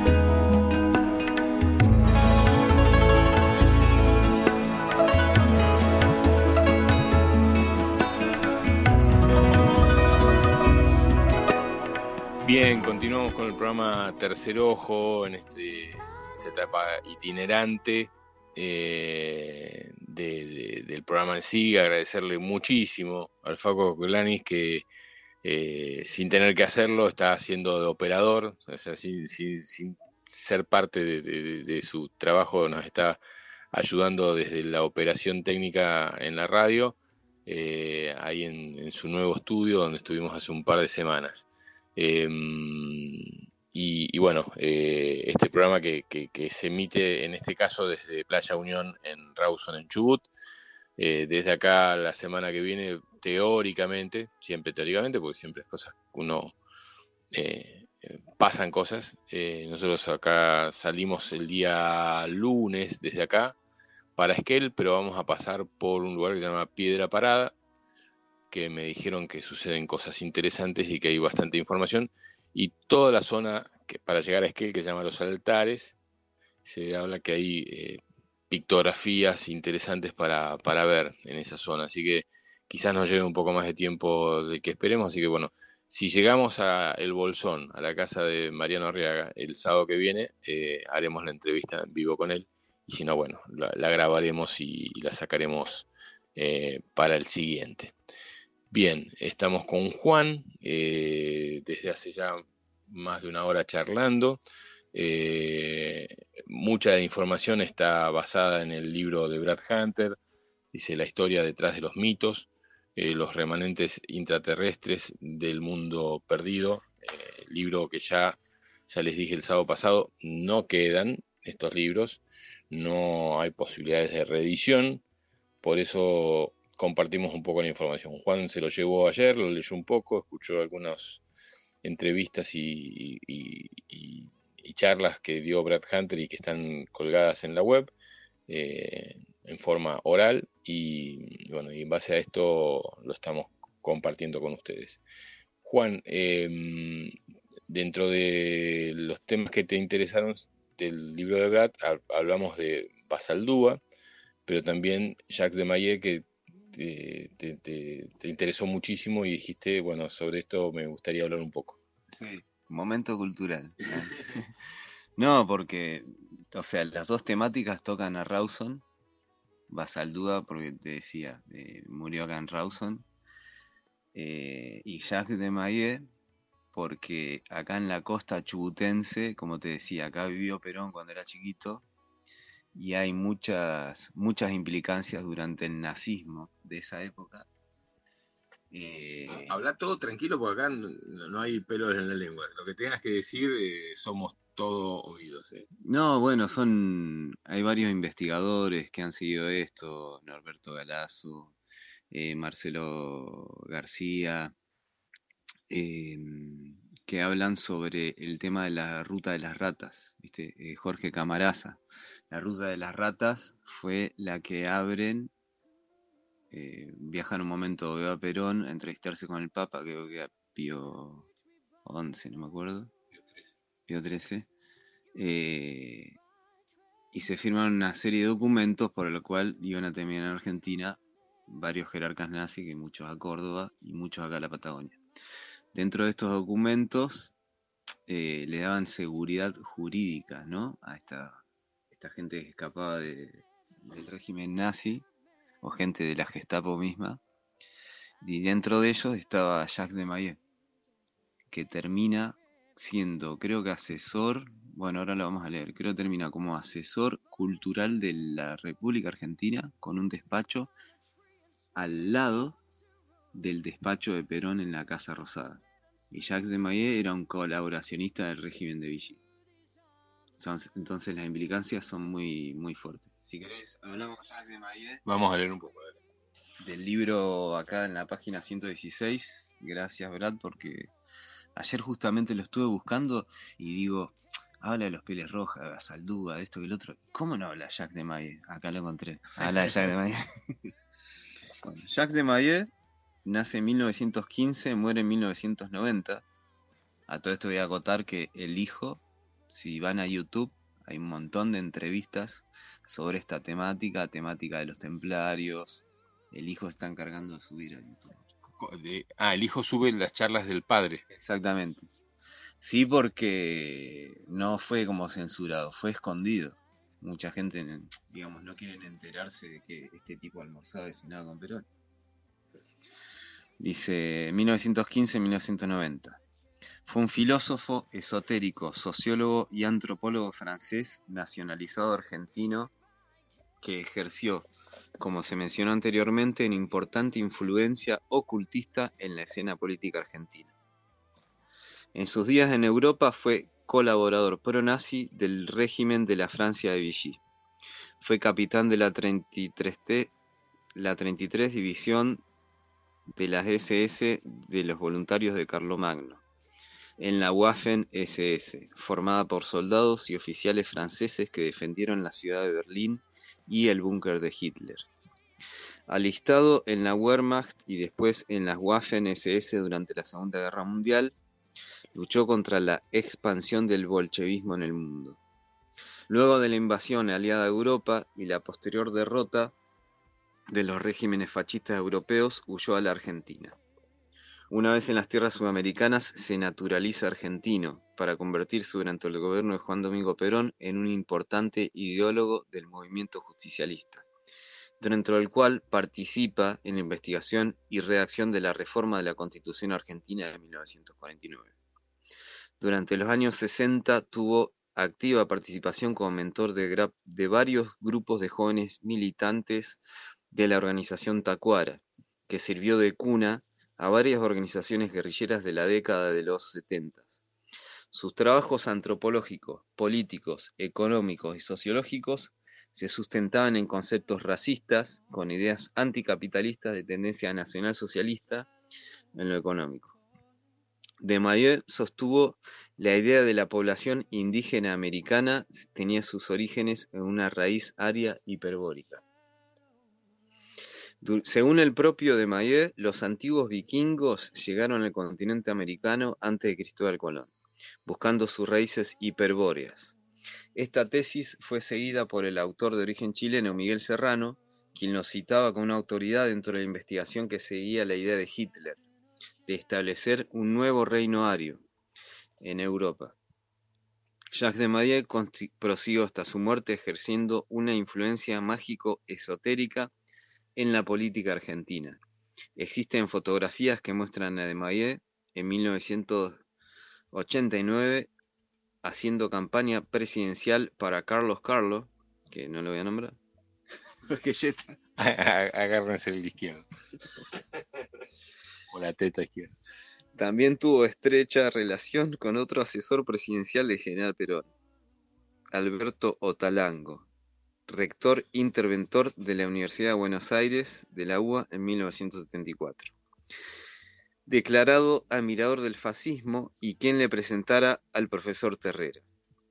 Lentamente se instauró en las altas esferas de la intelectualidad y las ciencias, las raíces místico hiperbóreas propias de los grupos ocultistas germanos, influenciando notablemente en las teorías de los orígenes del hombre en América del Sur.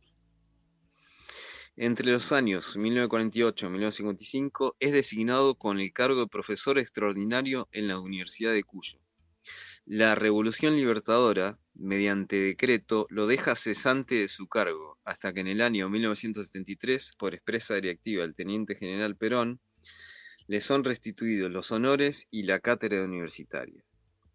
Su perfil como filósofo, con grandes aportes de las ciencias sociales y políticas, la antropología y arqueología y metafísica, así como su ideología hiperbórea, lo convierten en una figura de características muy similares a las del profesor Terrera. Sus últimos años de investigación apuntaban a demostrar científicamente la presencia de hombres blancos de características raciales arias en el, continente sudamericano.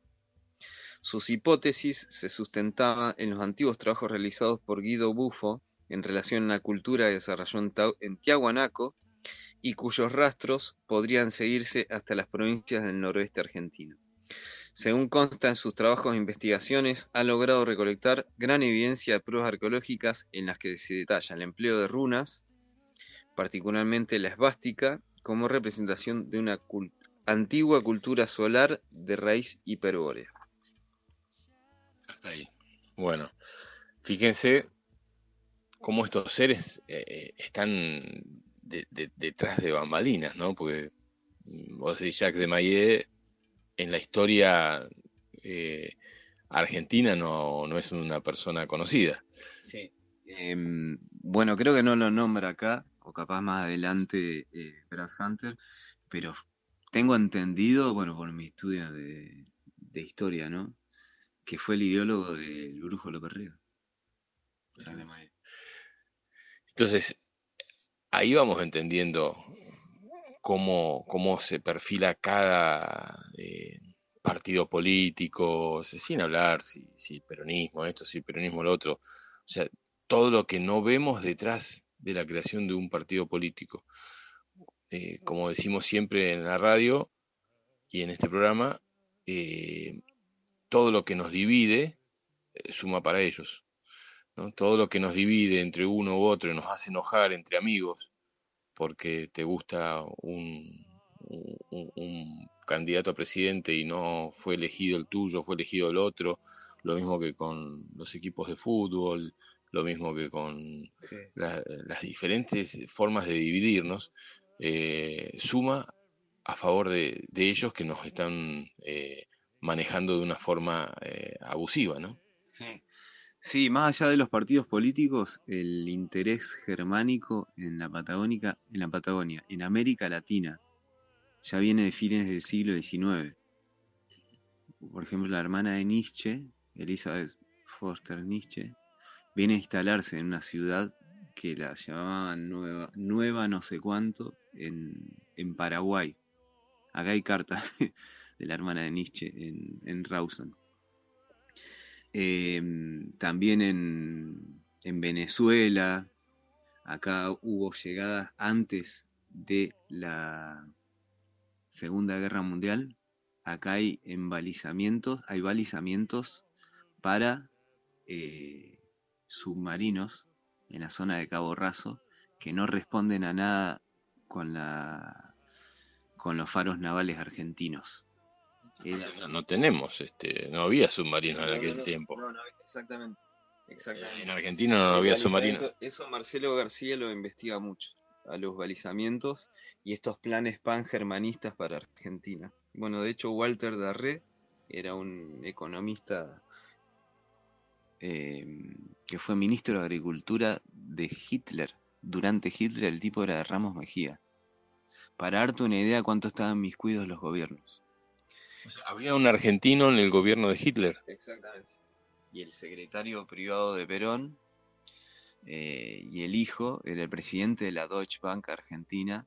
Cuando Perón viene la Libertadora en el 55, va y se queda en, la casa de estos personajes en Tigre.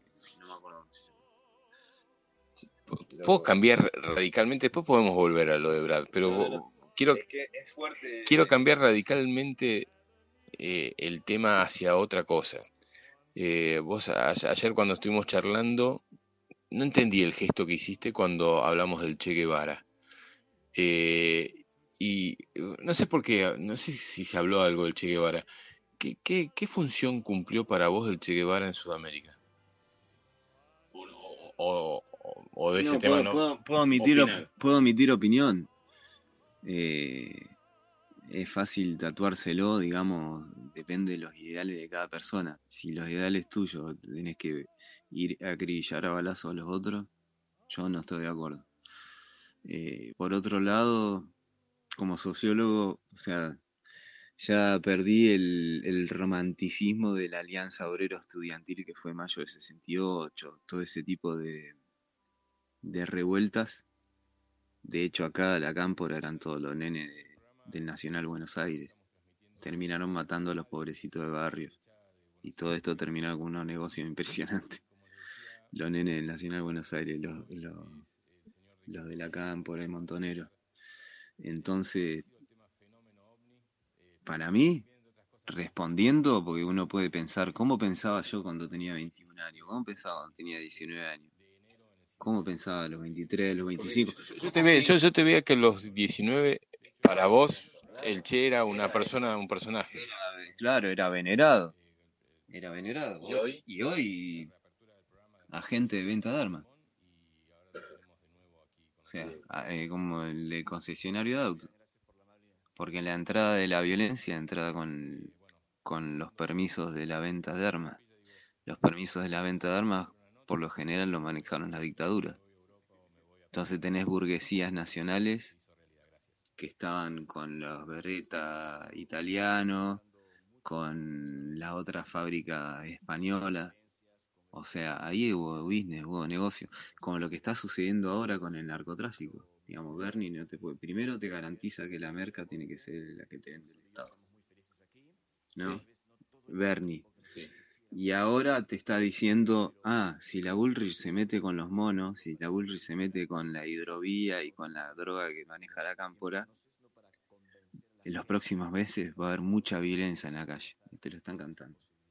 Entonces hay, hay, hay mucha hipocresía que tiene que ver con, la, con el cash efectivo rápido de hoy, de esta gente, de estos vivitos, que, la, o sea, la foto se ve. Capaz que nosotros hace 25 años no la veíamos ese tipo de fotos porque no había la inmediatez que tenemos hoy de internet.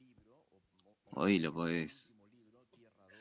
Y te hago otra pregunta sociopolítica eh, que tiene que ver con la parte de los militares, ¿no? Eh, yo creo que los movimientos militares en Sudamérica obviamente fueron bancados por la, banca internacional de los Rothschild, los Rockefeller, con su enviado, eh, que no me acuerdo el nombre, que iba, venía acá a la Argentina, que creo que murió hace poquito y que iba país por país, eh, eh, es Henry Kissinger, avalando la, la, la introducción de los, de los militares en los diferentes gobiernos. ¿Cómo, cómo, cómo lo ves socioeconómicamente ese movimiento? Ha habido muchos cambios. Fíjate, hasta el gobierno de Castillo, si vos te ves los, los documentales de lo que eran las marchas en Avenida Libertador hasta el 35, que se arma el GOG, el Grupo Oficial Unido, que era pro-nazi, él, la vestimenta militar argentina era prusiana, de Bismarck, ¿no? Con los gorritos estos redondos, con el pinchecito arriba. Bueno. Eh, después pasa a ser yankee. A partir de estos negociados que hay, como te decía, por armas, por cuestiones de alianzas.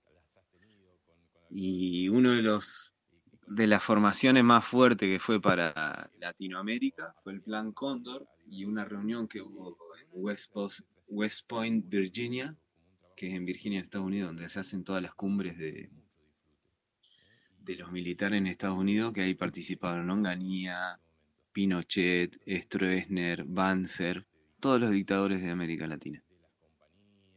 Fue como una como una como una formación, exactamente. Mientras a su vez Francia vendía armas porque la formación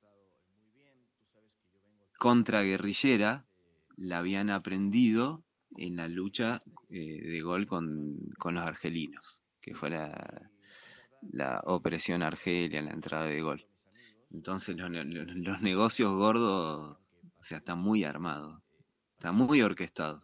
Como el narcotráfico hoy día. El narcotráfico ya, ya se sabe cómo es más o menos la foto.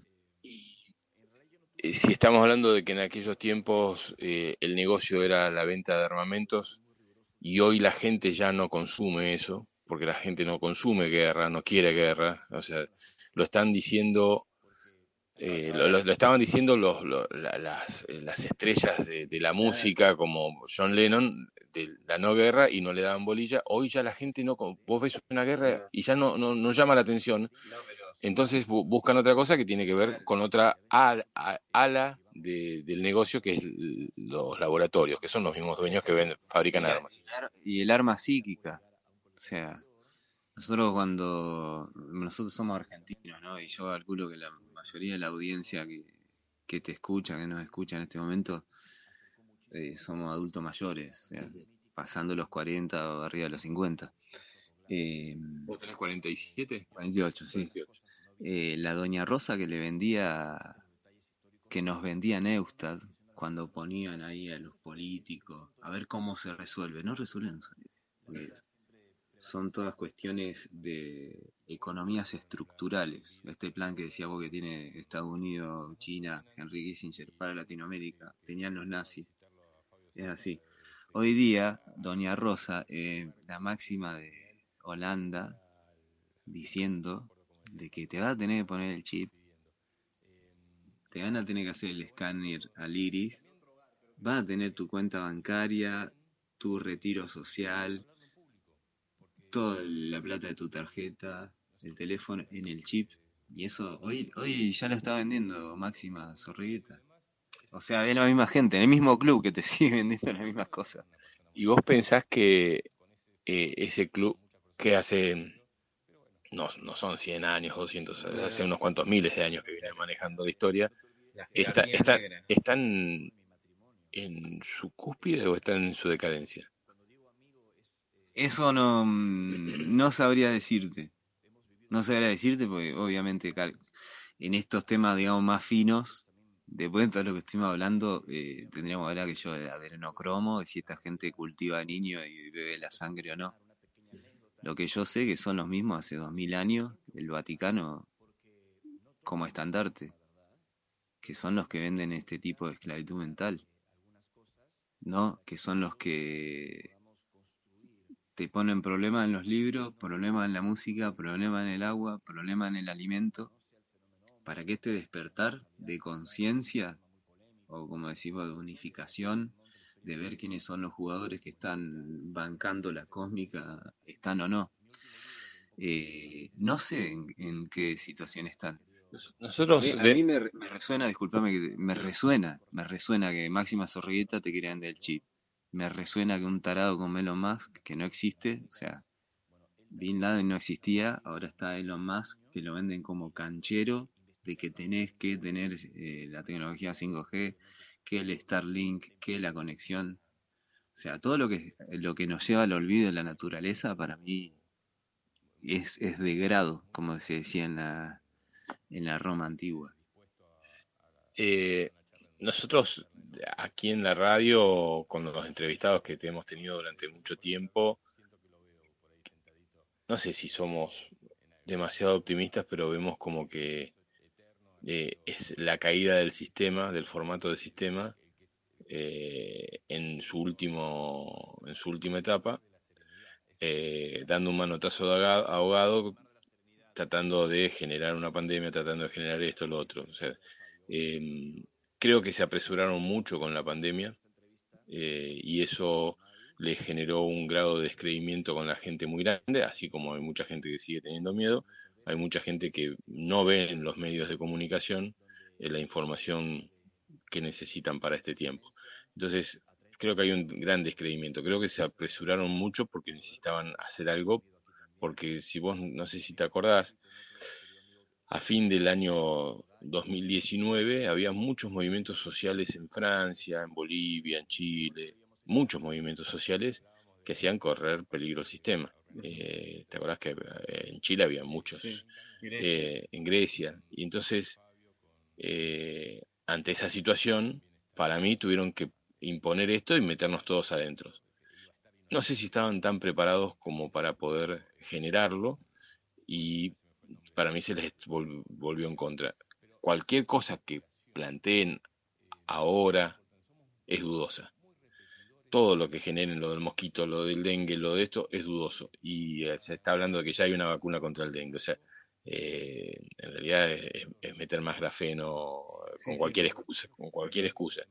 Eh, digo, me, parece que en estos tiempos complicados hay muchas alternativas para informarse.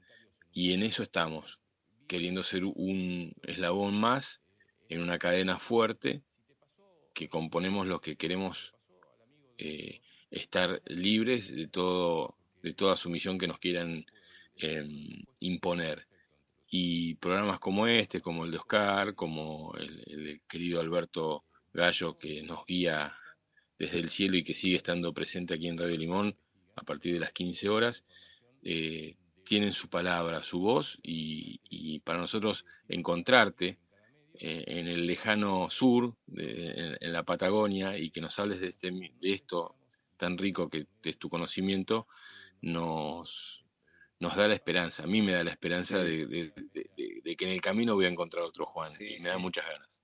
Sí, muchas gracias, muchas gracias por lo que decís y ojalá sirva. Para mí, a mí me resulta hasta te, o sea, me he quedado divertido en el sentido porque mi alma, mi alma es así exploradora de querer eh, develar qué es lo que hay detrás y no ser engañado, nada más. Y espero que, que esto llame sí a la a, aclarar cositas y no a confundir a la gente con respecto a a las cosas que nos preguntamos, la, mismo lo que nos está sucediendo.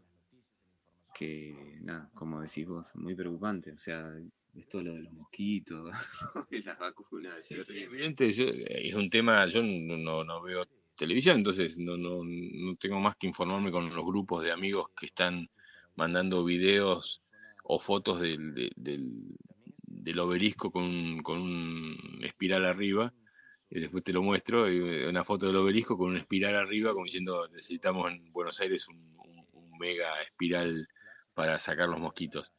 Eh, me, me, me, resulta muy, muy chocante las formas en que están queriendo hacer las cosas y no sé si vos mientras tanto investigar alguna otra temática para que continuemos la última horita del programa eh, eh, de, algo que quieras que leamos del libro de Brad Hunter eh, no sé hay días que me levanto pensando que la humanidad está perdida cuando entro a un bar y el otro día estábamos en, Puerto Pirámides y estacionó, habíamos ido a comer y estaciona un, auto último modelo eh, en el mismo restaurante con el reggaetón al palo, el flaco se para, se baja y se va, como que se va para, para dentro del bar y yo lo miro y digo, wow, la humanidad está perdida.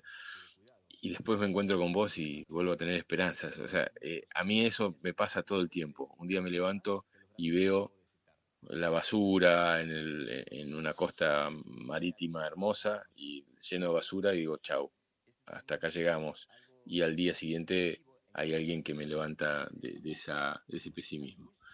Em, vamos a ir viendo a ver si hay algún mensaje de los oyentes y mientras acá mm, eh, está Juancito buscando algo más de lo que haya leído del libro de Brad para compartir. Em, Verónica Cohen, eh, oyente, dice, hola Fabián, te agradezco enormemente la lectura del libro de Brad, tan valiosa que venís compartiendo desde el sábado pasado, ya que como está agotado el libro, aunque sea podemos escucharlo por medio de tu voz, eh, como un audiolibro. Sí, conmigo no puedes contar para eso, pero bueno, estamos haciendo comentarios acá con Juan. Este año me propuse armar un grupo de lectura de libros similares para entre todos seguir aprendiendo, discernir, reflexionar y evolucionar. Esta tardecita, luego de asistir a un concierto de música de la India con amigos en un bar, lo haremos. Fíjate esto, esto es resonancia, Juan, eh, porque es lo que yo sentía que estaría bueno que pase en todos lados.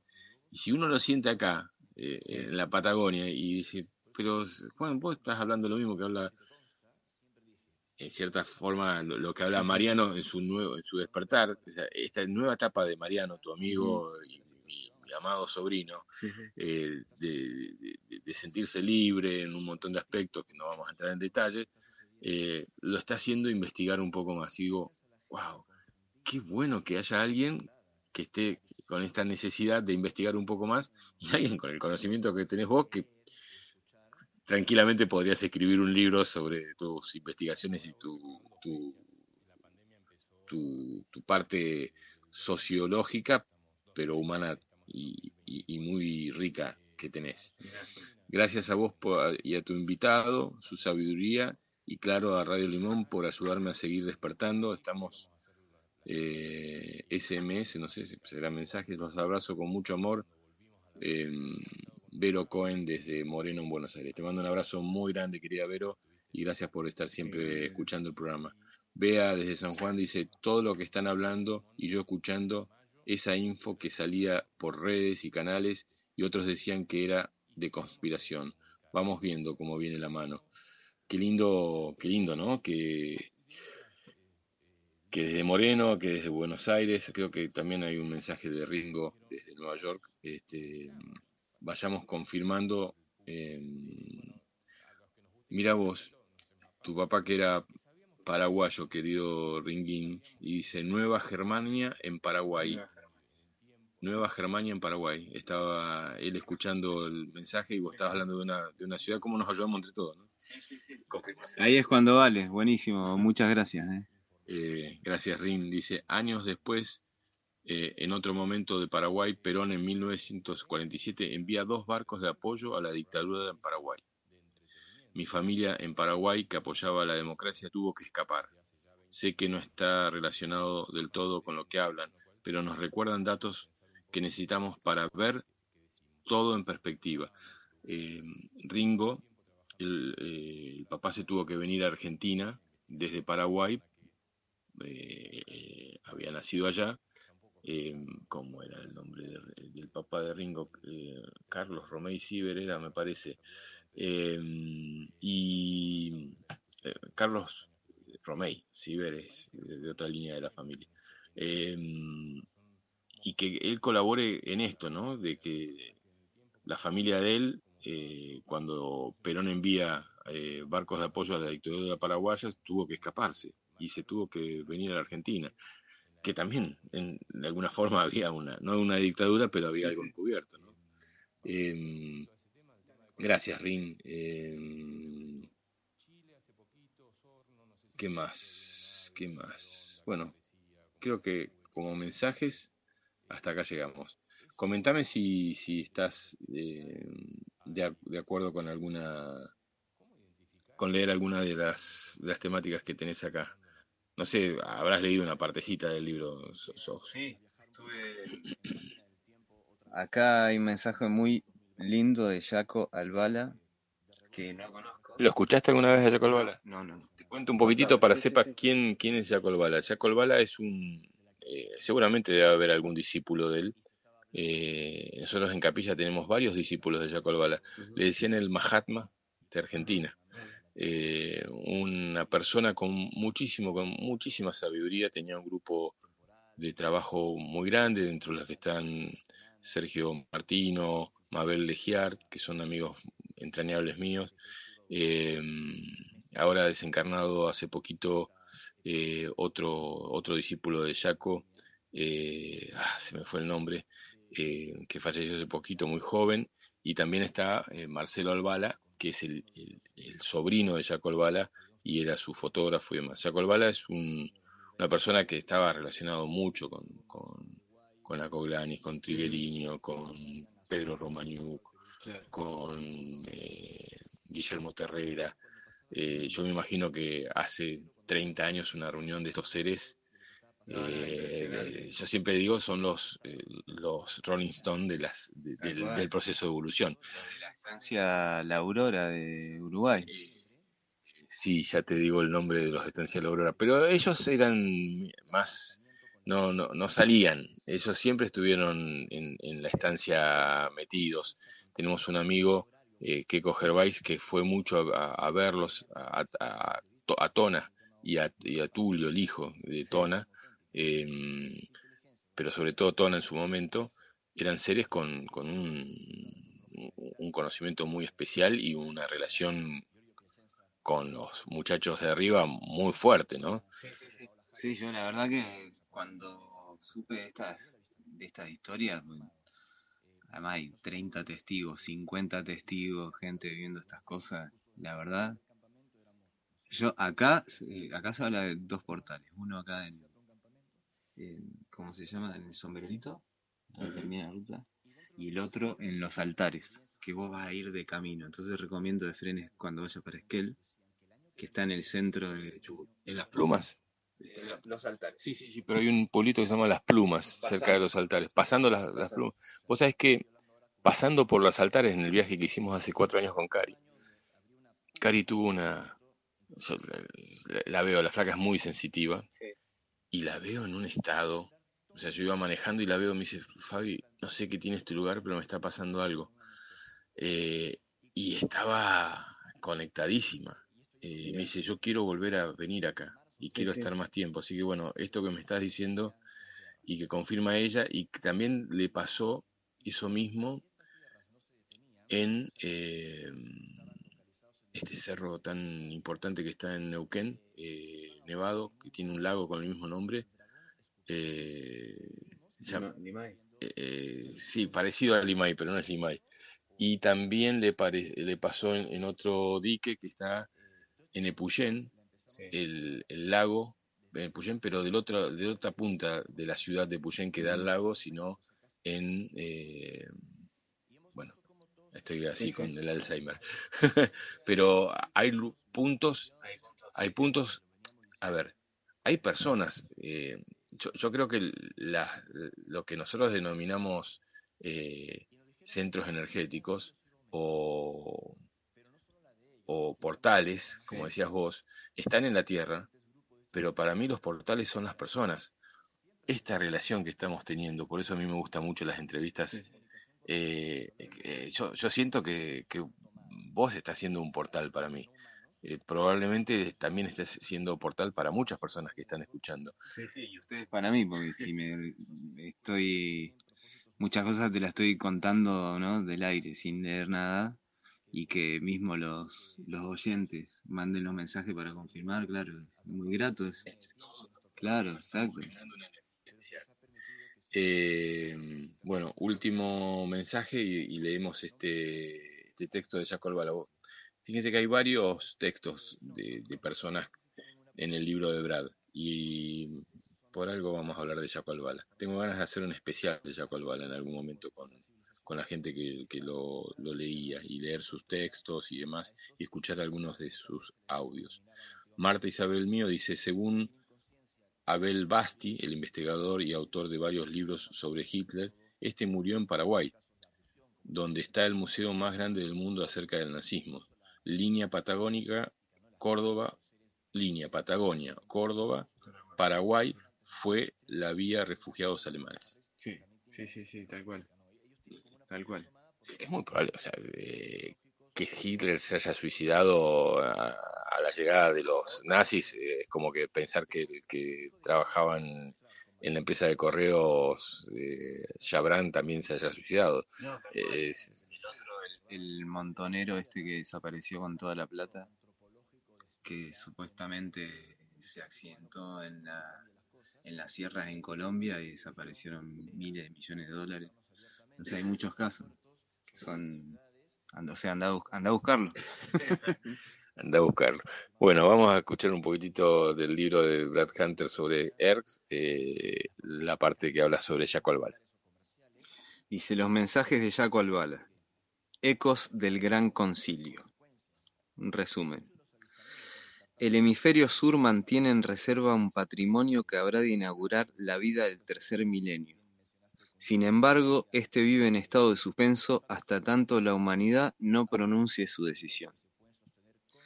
En la actualidad se ha propuesto activar ciertas zonas del planeta que responden a países jóvenes. En estos países viven almas de gran madurez que han hecho su traslado desde los grandes centros educativos del mundo y de la historia a la actualidad de nuestro tiempo. Estas almas, verdaderas egresadas de las grandes civilizaciones, intentan plasmar una síntesis que pueda reunir todas las corrientes de la historia, y crear con ella una analogía de la presencia educativa de humanidades superiores. Esas intervenciones constituyen particularidades de la masa conciencial del nuevo mundo, propósito definido y decidido en la Cámara del Concilio.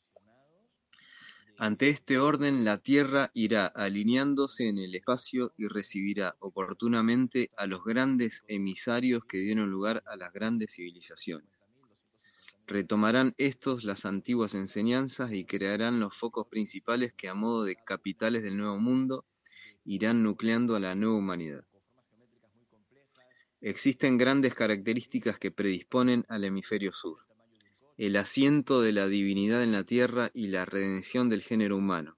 Estos futuros acontecimientos irán inclinando la actividad humana hasta hacerla comparecer ante el portal de la vida superior. Por otro lado, el orden biológico de la Tierra mantiene en reserva el código celular del inmediato futuro, y su activación habrá de depender de la decisión de la humanidad. Con cierta anterioridad se pronunciará un llamado a todos los pueblos de la Tierra. Será incuestionable, pero provocará resistencias. La, finalidad del llamado será provocar la definición de la humanidad para derivar hacia destinos adecuados las definiciones alcanzadas. El primero será remitido hacia los reformatorios planetarios del espacio donde la vida en estado sutil guarda semejanza con los mundos primarios del universo. El otro sector estará compuesto por un remanente que significa una humanidad primaria pero aceptable. Está compuesta por hombres de buena voluntad pero carentes de formación. Ellos tendrán la oportunidad de habitar el nuevo mundo y colaborar con el sector más esclarecido. Este sector será orientado oportunamente hacia lugares privilegiados de la Tierra, donde comenzará la tarea de recuperación del género humano.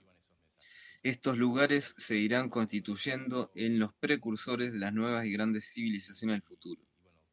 Sobre estas se irán formando avenidas sutiles de corrientes planetarias. Esto habilitará a los grandes emisarios del espacio y ellos desde su infinita voluntad comulgarán nuevamente con los hombres. Paralelamente a este proceso, almas muy esclarecidas recibirán entrenamiento y formación en las grandes bases del espacio, en la confraternidad de los mundos crísticamente alineados. Serán los intermediarios del universo y en la actualidad sus trabajos estarán referidos a la educación planetaria y a la exteriorización del plan de Dios. De esta manera habrá nacido una nueva vida sobre la tierra y en ella aprenderemos a convivir con otras humanidades. Veremos la aplicación del séptuple orden en todos los rincones del planeta y podremos recibir definitivamente las primeras embajadas representando la vida del universo. Ahora, id al mundo y predicad, predicad esta buena nueva para esperanza de todos los hombres. Fíjate cómo ante cualquier cosa que, uno pueda creer en, el poder de, de los que manejaron todo durante tanto tiempo y que quieren seguir haciéndolo de forma ya desesperada, la palabra de un Jaco Albala te, te, da la sensación de, olvídate, es por, eh, eh, conectate que ya está, o sea, uno quiere salir con un arcobús, un, el arco y la flecha, no es el camino. Ellos quieren que nosotros tomemos esa decisión, de que lo hagamos a través de la guerra. Está de moda la frase, el que se enoja pierde. El que se enoja pierde, ¿no? Los chicos están tirando mucho esa frase. Todo es un juego, todo es un juego. Entonces, una preguntita para Brad, o para algún seguidor de Jaco Albala. Yo estuve participando en el libro del conocimiento, en un par de reuniones. El libro del conocimiento que se hace como una intervención en cierto horario, hay que llamar a Turquía, a los guardianes del libro del conocimiento, hay una coordenada que te dan, ahí se hace la lectura. Me suena que Jaco Albala estuvo con el libro del conocimiento. Seguramente Aunque el nombre de Albala eh, parece turco, eh, Jaco era judío. Que no tiene nada que ver con, que no, no haya participado de esto del libro de conocimiento. Digo. Dentro de, esto que llamás vos derrotero, digo, ahora me acordé que también estuve participando en España de, de unas sesiones de estas, de reuniones del libro del conocimiento, que es como una formación que había que hacer todo un protocolo, llamar por teléfono a Turquía, te venían a autorizar quiénes son las personas que van a participar, etcétera. Eh, estuve hace unos años en contacto con gente que, estaba haciendo ese trabajo desde Capilla del Monte del libro del conocimiento. Eh, luego perdí el contacto, hasta ni, siquiera me acuerdo quiénes eran las personas que, lo estaban haciendo. Pero fíjate, eh, volviendo un poco a, lo que decía Jaco, que tenemos todas las posibilidades de generar el cambio. Está en el mensaje atómico está en el mensaje atómico, el cambio. La historia como cíclica, ¿no? Que anteriormente la humanidad podemos haber estado mucho más evolucionados eh, espiritualmente, energéticamente y hasta materialmente, inclusive. Juan, eh, estamos hablando con Juan desde hace ya dos horas y veinte minutos. Él me daba veinte minutos como mucho, me dice como mucho veinte minutos. Después yo no tengo más, mucho más para compartir. Creo que podríamos seguir haciendo varios programas desde acá, desde eh, Rawson, desde Playa Unión con Juan. Eh, yo tenía esa sensación de que había mucho para compartir con él y, tengo el agrado de decirles que no, no, me había equivocado. Em, qué lindo que lo de Jaco se, se, difunda. Y yo tenía muchas ganas y le, propuse a, Sergio Martino y a Mabel Legiar en algún momento. Dije me gustaría hacer un, especial de Jaco con todos sus seguidores eh, eh, que siguen cada tanto escuchando y te mandan un textito que había escrito Jaco o alguna grabación y, digo, eh, en algún momento lo vamos a hacer. Eh, ya como para ir cerrando un poquito, si bien queda bastante tiempo, pero por ahí cerramos un poquito antes del programa, vamos a ver si, si hay consultas o, o compartires de parte de los oyentes como para poder ir cerrando. Me gustaría, em, vos tenés a este eh, escritor Graham Hancock como eh, te dije, si podés traer algún libro que te, que te guste o que te haya cambiado un poco y, trajiste este libro que dice Las huellas de los dioses de Graham, Hancock em, como parte de tus libros de cabecera y también el de Yogananda. Eh, personalmente es la primera vez que escucho este nombre, y me imagino que vos tenés mucha información para dar sobre él, eh, sobre sus libros y su origen. Contanos sobre él y contanos un poco sobre sus libros y su mensaje. Sí, bueno, como te decía, yo me formé en sociología, soy licenciado en sociología eh, y creo que fue en la tele o algo así, algo medio de rebote cuando me encuentro con Graham Hancock empiezo a entrarme en, bueno, en quién es y es una persona tuvo una formación onda la de Freddie Mercury. El padre era, era hijo de diplomáticos.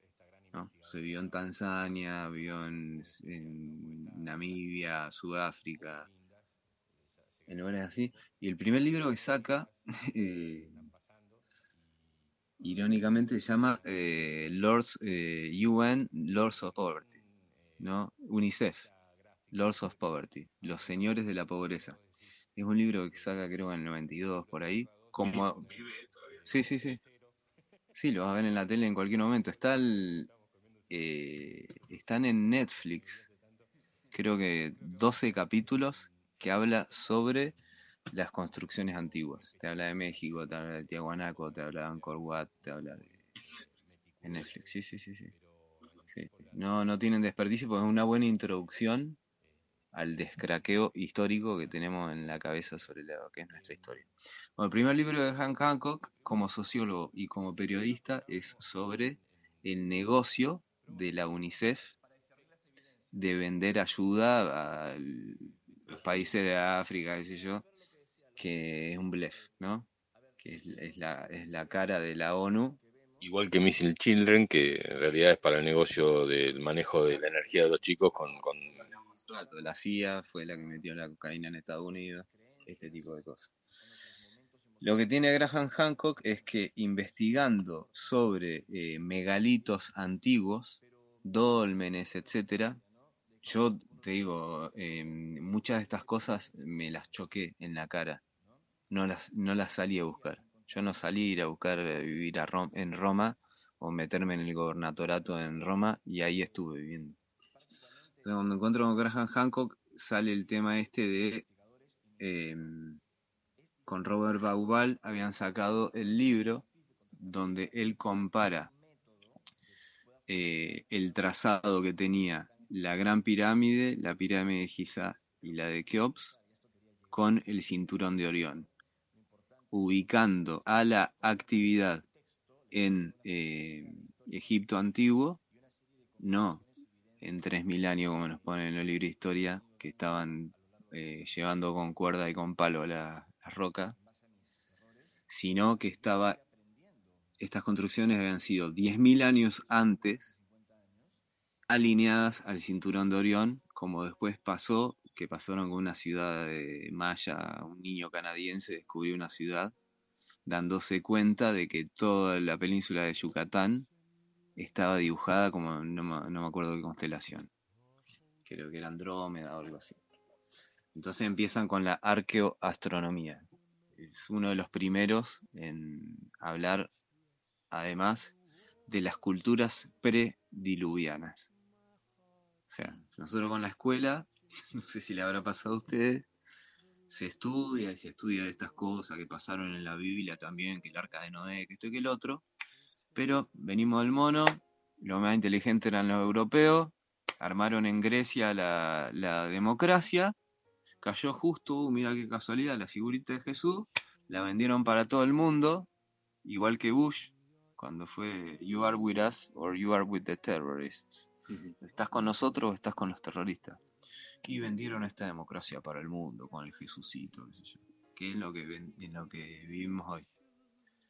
Eh, lo que dice gente como Graham Hancock es que las culturas prediluvianas, o sea, arrancando, hablando como un paisano, o sea, me parece que las pirámides estas tienen un poquito más de complejidad que el foro, que los foros romanos, que el Coliseo. Un poquito más. Y a vos te la venden como que el centro de la, de la civilización, el centro de la cultura, el renacimiento, ¿no? Y hay un montón de cosas que escapan a la, visión general que nos hacemos de la cultura, porque al final esta cultura es nuestra, o pertenecemos a ella. Hablábamos el sábado pasado sobre eh, los túneles que unen eh, acá en la provincia de Córdoba, que no sé si lo leíste en el libro, los túneles que unen diferentes lugares y en algunas salidas de esos túneles los jesuitas pusieron estancias.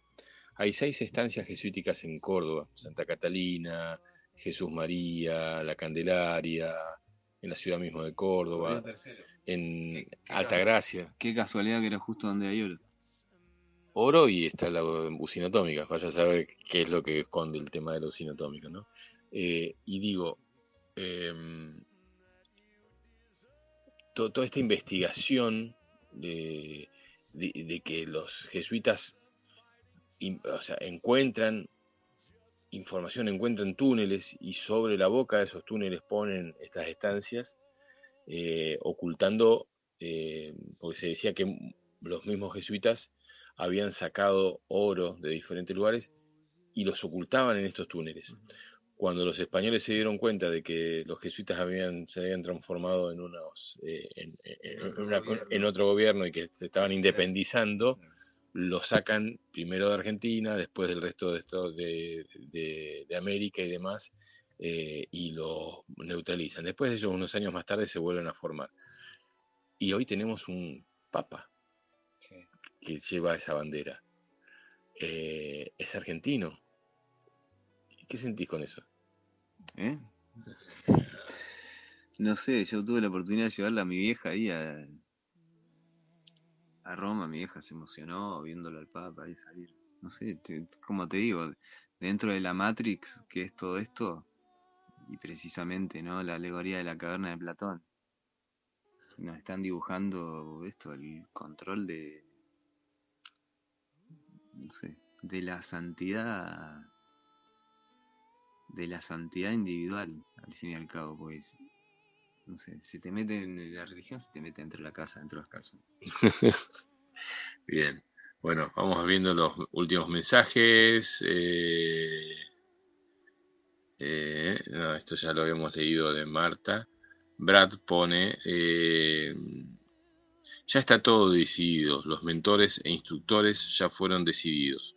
Hoy nada se lee en libros, sino en exploraciones de conciencia, leyendo la Biblioteca Universal en el plano de lo informado, en el plano cuántico. El universo es información.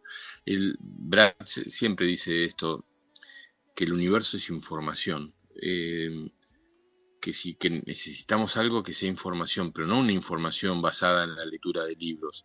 De hecho, tiene un montón de No. libros, muchos me los dio a mí. Y, Te, y- impre- te impregnás de lo que vivís. Claro. Te impregnás de lo que vivís. O sea, podés leer 40 millones de libros de, de espiritualidad, pero digamos, no dice nada. Depende cómo lo. Depende- creo que, que la conexión de Wi-Fi nuestra hacia la sabiduría universal es mucho más rica que leerte toda la biblioteca esotérica que existe en el mundo. O sea, eh, hubo un tiempo en el que la lectura fue importante, pero no es este tiempo. Eh, este tiempo es el tiempo de la conexión que va mucho más allá de la información. Si fueron necesarios, sí, fueron necesarios. Porque para masificarse la información de la espiritualidad se necesitaron los libros. Te voy, a tirar, te voy a tirar un dato historiográfico fuerte, que es lo que para mí me llama mucho la atención en filosofía, en sociología, en antropología, antroposofía, lo que sea, que se llama el nacimiento del individuo, ¿ok? Para Occidente.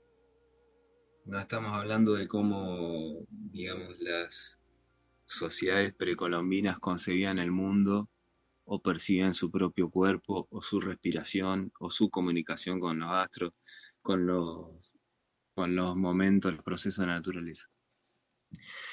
Eh, hasta el 1500, 1600, había reyes y vasallos, ¿no? Había nobleza y vasallos. O sea, gente que era esclava, le pertenecía a alguien. No solo a nivel trabajo y físico, sino también en conciencia, ¿no? Estas cosas que se ven en las películas, ¿no? Cuando eh, había un matrimonio entre dos campesinos y prima nocte, si el duque se tomaba a la, a la novia por la primera noche, viste, como por una cuestión de demostración de poder o de generación, andas a ver. Bueno, entonces, eh, es muy fuerte esto con, con respecto a lo de la lectura que decías. Porque la, la historia nuestra como humanidad libre no tiene mucha historia. Tiene 250 años.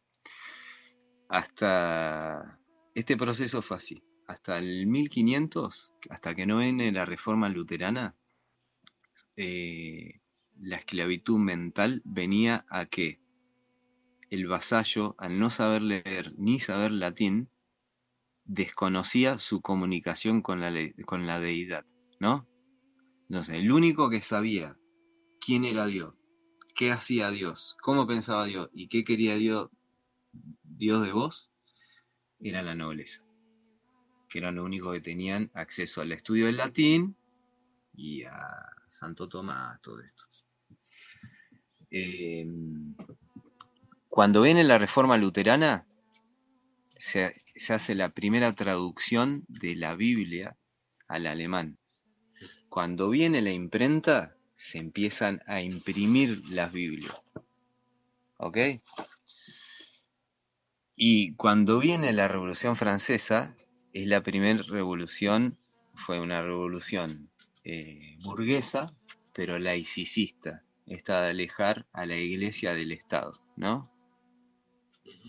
Por eso, to- por eso ahora todos los chicos están buscando ellos los papeles para sacarse la, la ciudadanía italiana, española, qué sé yo, tienen que ir a las iglesias, ¿no?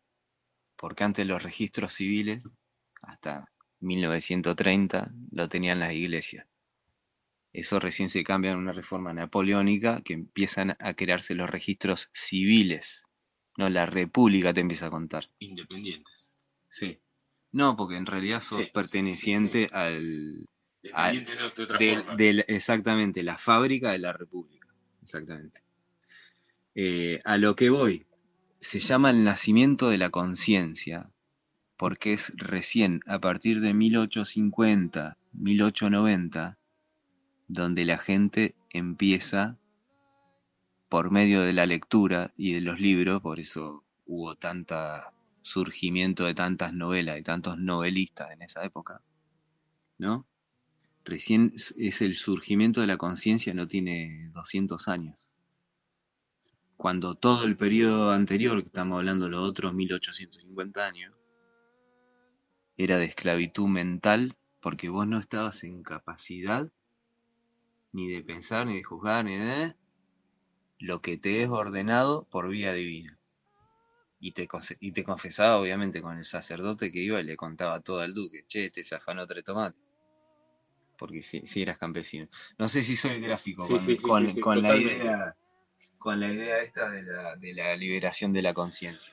Por eso el conocimiento y el juzgar este conocimiento eh, es tan importante que se realice de, forma oral. Porque tantas culturas se han, se han salvado y tantas leyendas eh, se han salvado gracias a la oralidad. Juan, eh, la verdad que es un, es, un, es un lujo la información que nos estás dando.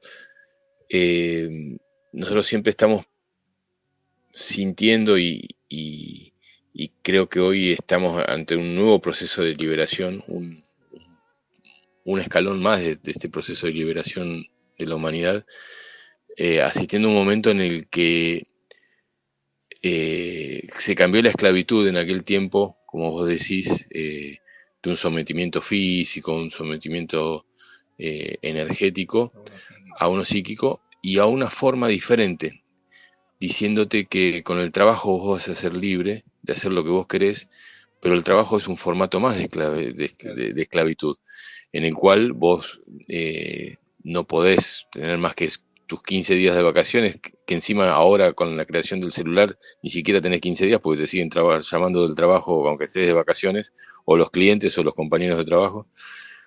Trabajás 360 días eh, o 350 días al año y tenés 15 días de vacaciones eh, donde el dinero no alcanza, y no solamente no alcanza en Argentina porque estamos en un proceso económico complejo, eh, sino que no alcanza tampoco en España, vos viviste allá mucho tiempo o en Roma, eh, cada vez alcanza menos porque se les está generando más gastos a la, a la sociedad para que tengan más dependencia de seguir trabajando más para no dejar de pedalear en esta bicicleta eterna, en la cual si dejaste de pedalear te viene la FIP, te viene y terminás siendo eh, eh, escrachado en, los sistemas bancarios, ¿no? Entonces, eh, siento que el trabajo es un formato más de esclavitud. te lo dibujaron como que no, que era una forma de ser libre. Yo soy libre porque trabajo y gano mi dinero y hago lo que quiero con mi dinero. No, está totalmente armado, eh, a través de los medios de comunicación que te dicen qué es lo que tenés que consumir eh, y con qué tarjeta lo tenés que pagar y tomate un avión y andate de vacaciones a sentirte libre 15 eh, días, pero esos 15 días de libertad te generan varios meses de pagos de tarjetas de crédito para que te puedas sacar una foto en a donde te alcanzó el sueldo, ya sea acá en el sur o en el Caribe o en Europa. Pero la gente sacándose fotos de sus 15 días de libertad y teniendo que pagar esas cuentas durante meses para poder este, eh, cumplir con, los bancos. Creo que se formó un sistema de esclavitud de la cual también estamos saliendo porque nos estamos dando cuenta que este formato económico es un fraude y la gente lo está sintiendo y está queriendo dejar, o sea, la lluvia de ofertas de tarjetas de crédito que te están llegando es tan grande porque ya es otra forma de manotazo ahogado de la, del sistema de querer formarte y, que siga siendo esclavo. Eh, los bancos ya no son, están siendo usados, las tarjetas tampoco se están, eh, ya casi la gente está dejando de usar las tarjetas y eh, estamos ante un nuevo paso de libertad mm, de la sociedad. Yo lo siento así, no sé si vos sentís algo parecido. Sí, porque no te veo con una tarjeta de crédito en el bolsillo y no te veo siendo un esclavo del trabajo. Sí, ojalá, ojalá. Eh, lo que sí, obviamente, cada uno puede encontrar su manera de realizarse, ¿no? Y por lo general es, sí, ofreciéndole algo a los demás. O sea, en ese sentido. A lo que estamos mirando es al intermediario, este se nos mete. ¿No? Entre la relación comercial, qué sé yo. Y no confundirse con los discursos presidenciales, por favor, con respecto a la libertad. Pero Sí, se ve cada día más las empresas que, que han usufructuado con las, con las crisis de los últimos años. Acá, por ejemplo, tenés eh, una de las empresas más fuertes de la Patagonia, que es la Anónima, que fue fundada por los Menéndez Brown, que fue una familia en Tierra del Fuego, eh, una familia, sí, creo que asturiana y, y alemana, que exterminaron a muchas colonias onas y, de yaganes en Tierra del Fuego. Y hace dos o tres años, bueno, Marcos Peña es Peña Brown, ¿no? Toda esta gente del gobierno. Yo. Y hace dos años le hicieron una entrevista a, a Menéndez, el presidente actual de la Anónima. ¿Cuál es la estrategia que tienen ustedes contra la inflación? Y el tipo cagándose de risa delante de todo. Y subir los precios, ¿cuál va a ser? Ja, ja, ja, ja. Eso en la, en la misma cara. Por eso te, por eso a veces digo, cuando, entre comillas, los intelectuales, ¿no? La gente que lee o que le gusta ir a la historia y te vuelve a repasar. Y, porque a veces aburrimos con tanta historia, ¿no? Es así. Eh, es necesario saber repasarla, porque lo que está pasando hoy, o el que te vende la libertad de hoy, es el que te estuvo eh, palmeando la espalda o esclavizándote el día de ayer y durante años, o matando gente. Por eso no hay cuestiones o personales o psicológicas contra ciertos grupos estamos develando que el grupo de izquierda, de derecha, lo nacionalista, lo populista, lo comunista, todo, en, en, todos los, los aspectos han, han, habido cuestiones, digamos, estas que decís vos, colaborativas con el orden que existe.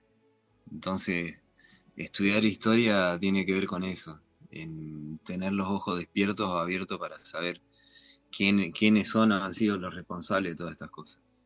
Y en qué, en lo que tenés que participar o tratar de participar menos, ¿viste? Porque tampoco es cuestión de tener el tablero de un día para otro. Juan, eh, nos quedan 15 minutos del programa. Yo voy a leer si es que hay algún mensaje nuevo. Eh, a ver si cuál, de todos estos ya leí de Brad. Dice hoy, Brad Hunter dice hoy nadie puede concebir no estar conectado a Internet. En espiritualidad para este tiempo no se puede concebir estar conectado con el campo de la información universal. ¿Mm? O sea, te conectas a Internet y no puedes hablar de espiritualidad si no estás conectado realmente con el campo de la información universal. Eso es un estado de conciencia de 4 y 5D, como equivalente al 4G o al 5G de las redes. Hay muchos que están retrasados en este proceso, eso lo dice Brad.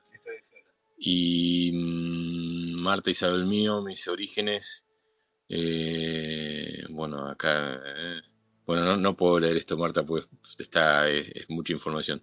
Te agradezco siempre estar presente. Y Ágata dice, hola, escuchando con Gaby mientras hacemos la torta de cumpleaños de Iván. Feliz cumple, Iván, te mandamos un beso enorme.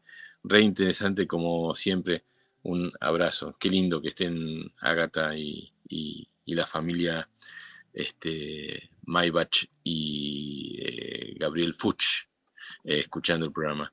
Em, bueno, en este cierre, Juan, eh, quiero agradecerte y pedirte disculpas también. Em, agradecerte porque me, sorprendiste,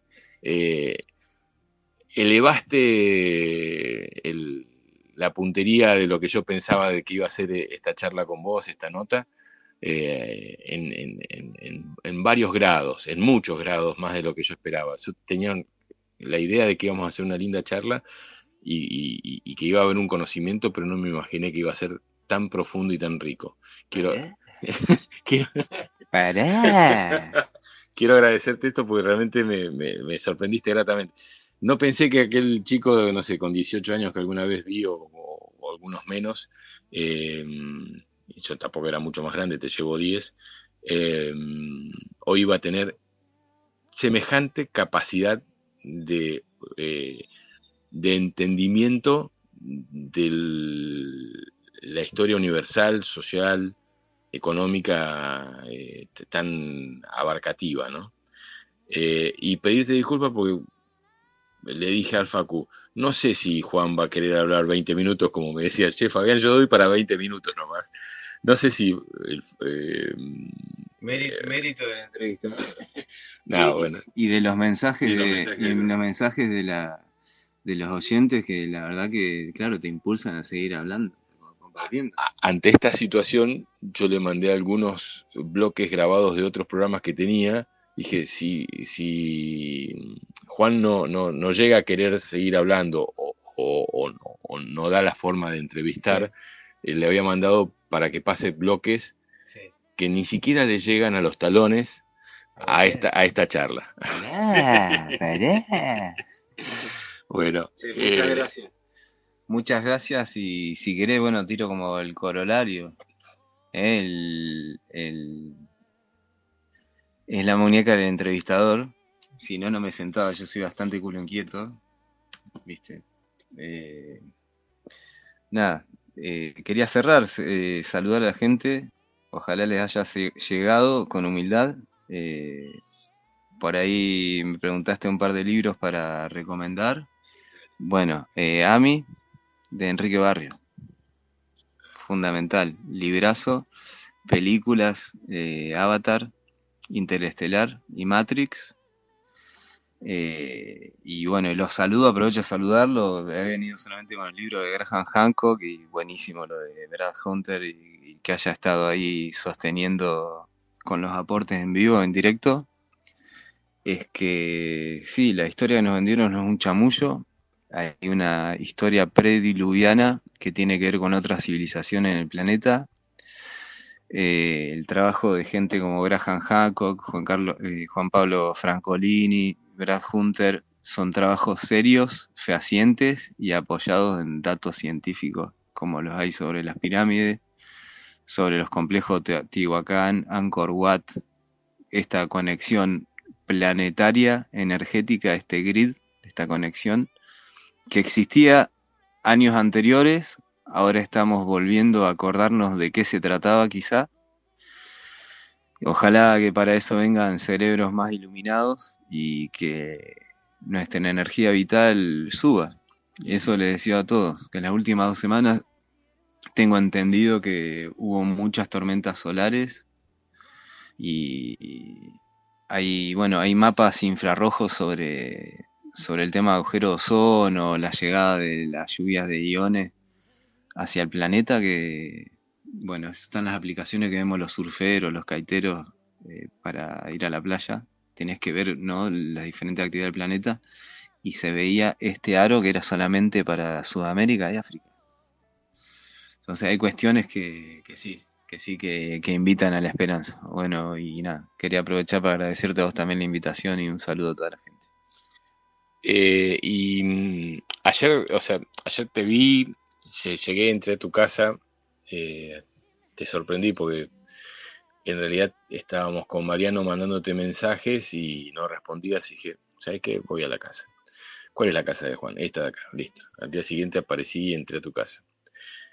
Y te vi y, no vi el brillo que estoy viendo ahora en, en tus ojos en ese momento. O sea, vi a alguien que se estaba de alguna forma ocultando, ¿no? De, todo esto que está pasando y la forma que elegiste hasta ese momento, me atrevo a decírtelo como, como una persona que te quiere, más allá de que te has visto pocas veces en la vida, y vi una persona que se estaba ocultando de, la sociedad, de, de, la energía, eh, del, de, otros humanos, ¿no?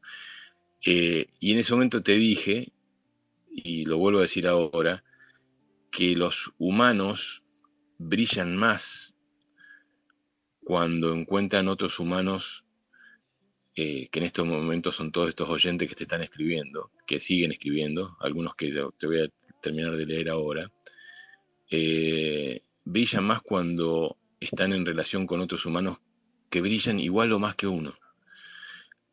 cerrarse a, tanto conocimiento que tenés y quedarse en su casa contamina la energía, porque es su propia energía acumulándose y acumulándose y acumulándose. Esto que te están escribiendo desde diferentes lugares del planeta hacen que exista un halo energético en esto y haga que Juan esté brillando como está brillando como en su mirada en este momento mil veces más de lo que brillaba el otro día. Estaba opacado ayer, Juan, y hoy lo veo brillante. Siento, y esto te lo digo como hermano, que no debes ocultar más esta información que tenés, que te llevó mucho tiempo investigar. Eh, eso quizás sea el sentido de tu vida como el mío es entrevistarte. El sentido de mi, de mi vida es entrevistarlo a Brad, entrevistarte a vos, entrevistar a gente que tiene mucho conocimiento, Ricardo González, porque siento que es lo que le da brillo a mi vida. Tu brillo va por ese lado. Ese conocimiento que tenés, Juancito, tiene que salir. Y es un deber, es una obligación, no es una no es algo que dependa de, solamente de vos, sino que depende de que mucha gente lo necesita. Es eso bueno, muchas gracias. muchas gracias. Sí, puede ser. Yo también soy libra libra. Eh, digamos, como Zaratustra se metió en la cueva, me encuevo porque a veces, eh, no sé, es necesario tener convicciones, ¿viste? Y, también, qué sé yo, el camino mío también es eso lograr convicción. Si no tuviera convicción no podría también compartirlo. Por más que cueste, como decís, compartirlo, pero no lo voy a andar vendiendo. Es como que no le puedo andar vendiendo mi verdad a la gente. No hay que vender nada. Eh, ni siquiera cobrar nada. Porque la energía viene por otro lado. Cuando uno da este conocimiento, eh, el universo te compensa desde otros lugares. Y vos no necesitas vender nada. Eh, es compartir esta información. ¿eh? Así como Brad la compartió durante tanto tiempo en, su, en Buenos Aires, en Argentum, después en Capilla del Monte, que siempre dicen no me fue eh, bien y se quiere ir, se quiere volver y quiere empezar con otra cosa y quiere estar con la música, me parece genial y, y lo agradezco, pero me encantaría. Y nosotros cada tanto, a personas que conocemos que nos gustan mucho, por ahí le hacemos entrevistas telefónicas, así que si te copás, algún día podemos hacer esto mismo a través de una entrevista telefónica. Dale, sí, estaría buenísimo. Lo que a mí me, mm, sinceramente me gustaría, y para foguearme, es eh, que elijamos una temática y entre uno o varios autores, eh, lo mismo que propusiste vos de, hacer eh, eh, juntadas los jueves, viste, para leer cosas alternativas, entre comillas, ¿no? sería, sería bueno elegir una temática, ponernos con esa temática, no sé, una semana antes, citando los libros yo, y hacer de esa temática el programa. Eso estaría muy bueno. Yo, de los mundos subterráneos, que es el propósito del libro de, de Brad, sinceramente no es que haya entrado mucho. Lo único que te puede hacer es la alegoría de la caverna de Platón. Eh, me interesa muchísimo eh, lo de la caverna de los tallos, esta de Ecuador, la cueva de los tallos de Ecuador. Eh, me parece interesantísimo, pero no es, no es una temática en la que te diga tengo experiencia o me siento leído. Con el nacimiento de la conciencia, con estas cosas que pasaron por el 1800, por qué Napoleón se apropió de, de toda la simbología egipcia, por qué eso está en el Louvre, por qué terminó en el Guggenheim en Nueva York. Ese otro tipo de cosas. Mira, la, estoy buscando la, la que hizo el prólogo eh, del, del, libro, se llama Débora Goldstein, te recomiendo, sí, hablando de esto, Débora es esta muchacha que está acá, estuvo parando en casa, en el último evento que hizo en Capilla del Monte, ella estuvo parando en casa y mm, te recomiendo los libros de, Débora como gran investigadora sobre la cueva de los tallos. Bueno, muchas gracias. Sí, sí, sí, leí el, Leí el, prólogo del libro, la verdad es muy bueno. Bueno. la, foto está ahí en Tiahuanaco, que tuve la suerte de, estar en el 2012, en la Isla del Sol. Hubo una reunión mundial, porque supuestamente el chacla sexual es la Isla del Sol en, el Titicaca, en Bolivia. Entonces había congregación de gente de todo el mundo, no sabes la cantidad de perspectivas y intercambio estuvo muy bueno, muy bueno. Eso fue el 21 de diciembre de 2012. Ahí tuve la oportunidad de pasar por Tiahuanaco. Muy bien. Bueno, últimos mensajes. En el caso de Andrés Díaz, eh, dice, hola Fabián, buen programa, ya que Brad está escuchando, no puede compartir su libro por PDF y le hacemos una transferencia, es decir, se lo compramos por esta vía. Bueno, es un mensaje para Brad, ya él dirá le mandamos un mail y por ese canal hacemos todo. Bueno, eh, mensaje para Brad. Marta Isabel Mío desde Paraná dice, eh, genial, otro programa más con Juan de Rawson. este, qué bueno, Isa, que te haya gustado. Vea, dice, eh, terminando de almorzar, por eso no te escribo. Hermoso, Fabián, el programa como siempre. Un abrazo fuerte desde San Juan. San Juan, hablando con Juan. Abrazo para todos y por favor después decime cómo encuentro esas conferencias acerca de los libros de Brad. Eh, no sé, cómo conectar con Juan. Te piden tu contacto, después te lo... sí, sí, sí, personal, ahí luego le va a pasar a Fabi el, el Instagram. El Instagram o, el, WhatsApp, que vemos. Eh, así se entran en contacto con, con Bea de San Juan. Eh, y creo que hasta ahí están. Eh, creo que hasta ahí estamos. Gente, un placer. Gracias Facu por estar ahí todas estas tres horas. Y estoy muy contento. Estoy muy contento de, poder desarrollar este, este, este hermoso, em, esta hermosa tarea de viajar con Cari con tuna, en almendra alada eh, y, encontrarme con estos seres. ¿eh? Es un regalo al, alma. Y dice Vero, dice, coincido con lo del PDF del libro de Brad. Eh, abrazo inmenso para Juan. Gente, hasta la semana que viene con el programa Tercer Ojo. Los dejamos junto a los mensajes, a los programas grabados del querido Carlos Alberto Gallo con eh, Peregrinos en la querida y amada Radio Limón. Eh, abrazo nuevamente para, para, mi querido hermano eh, Facundo Coglanis, Crispín, y a todos hasta la semana que viene. Muchas gracias.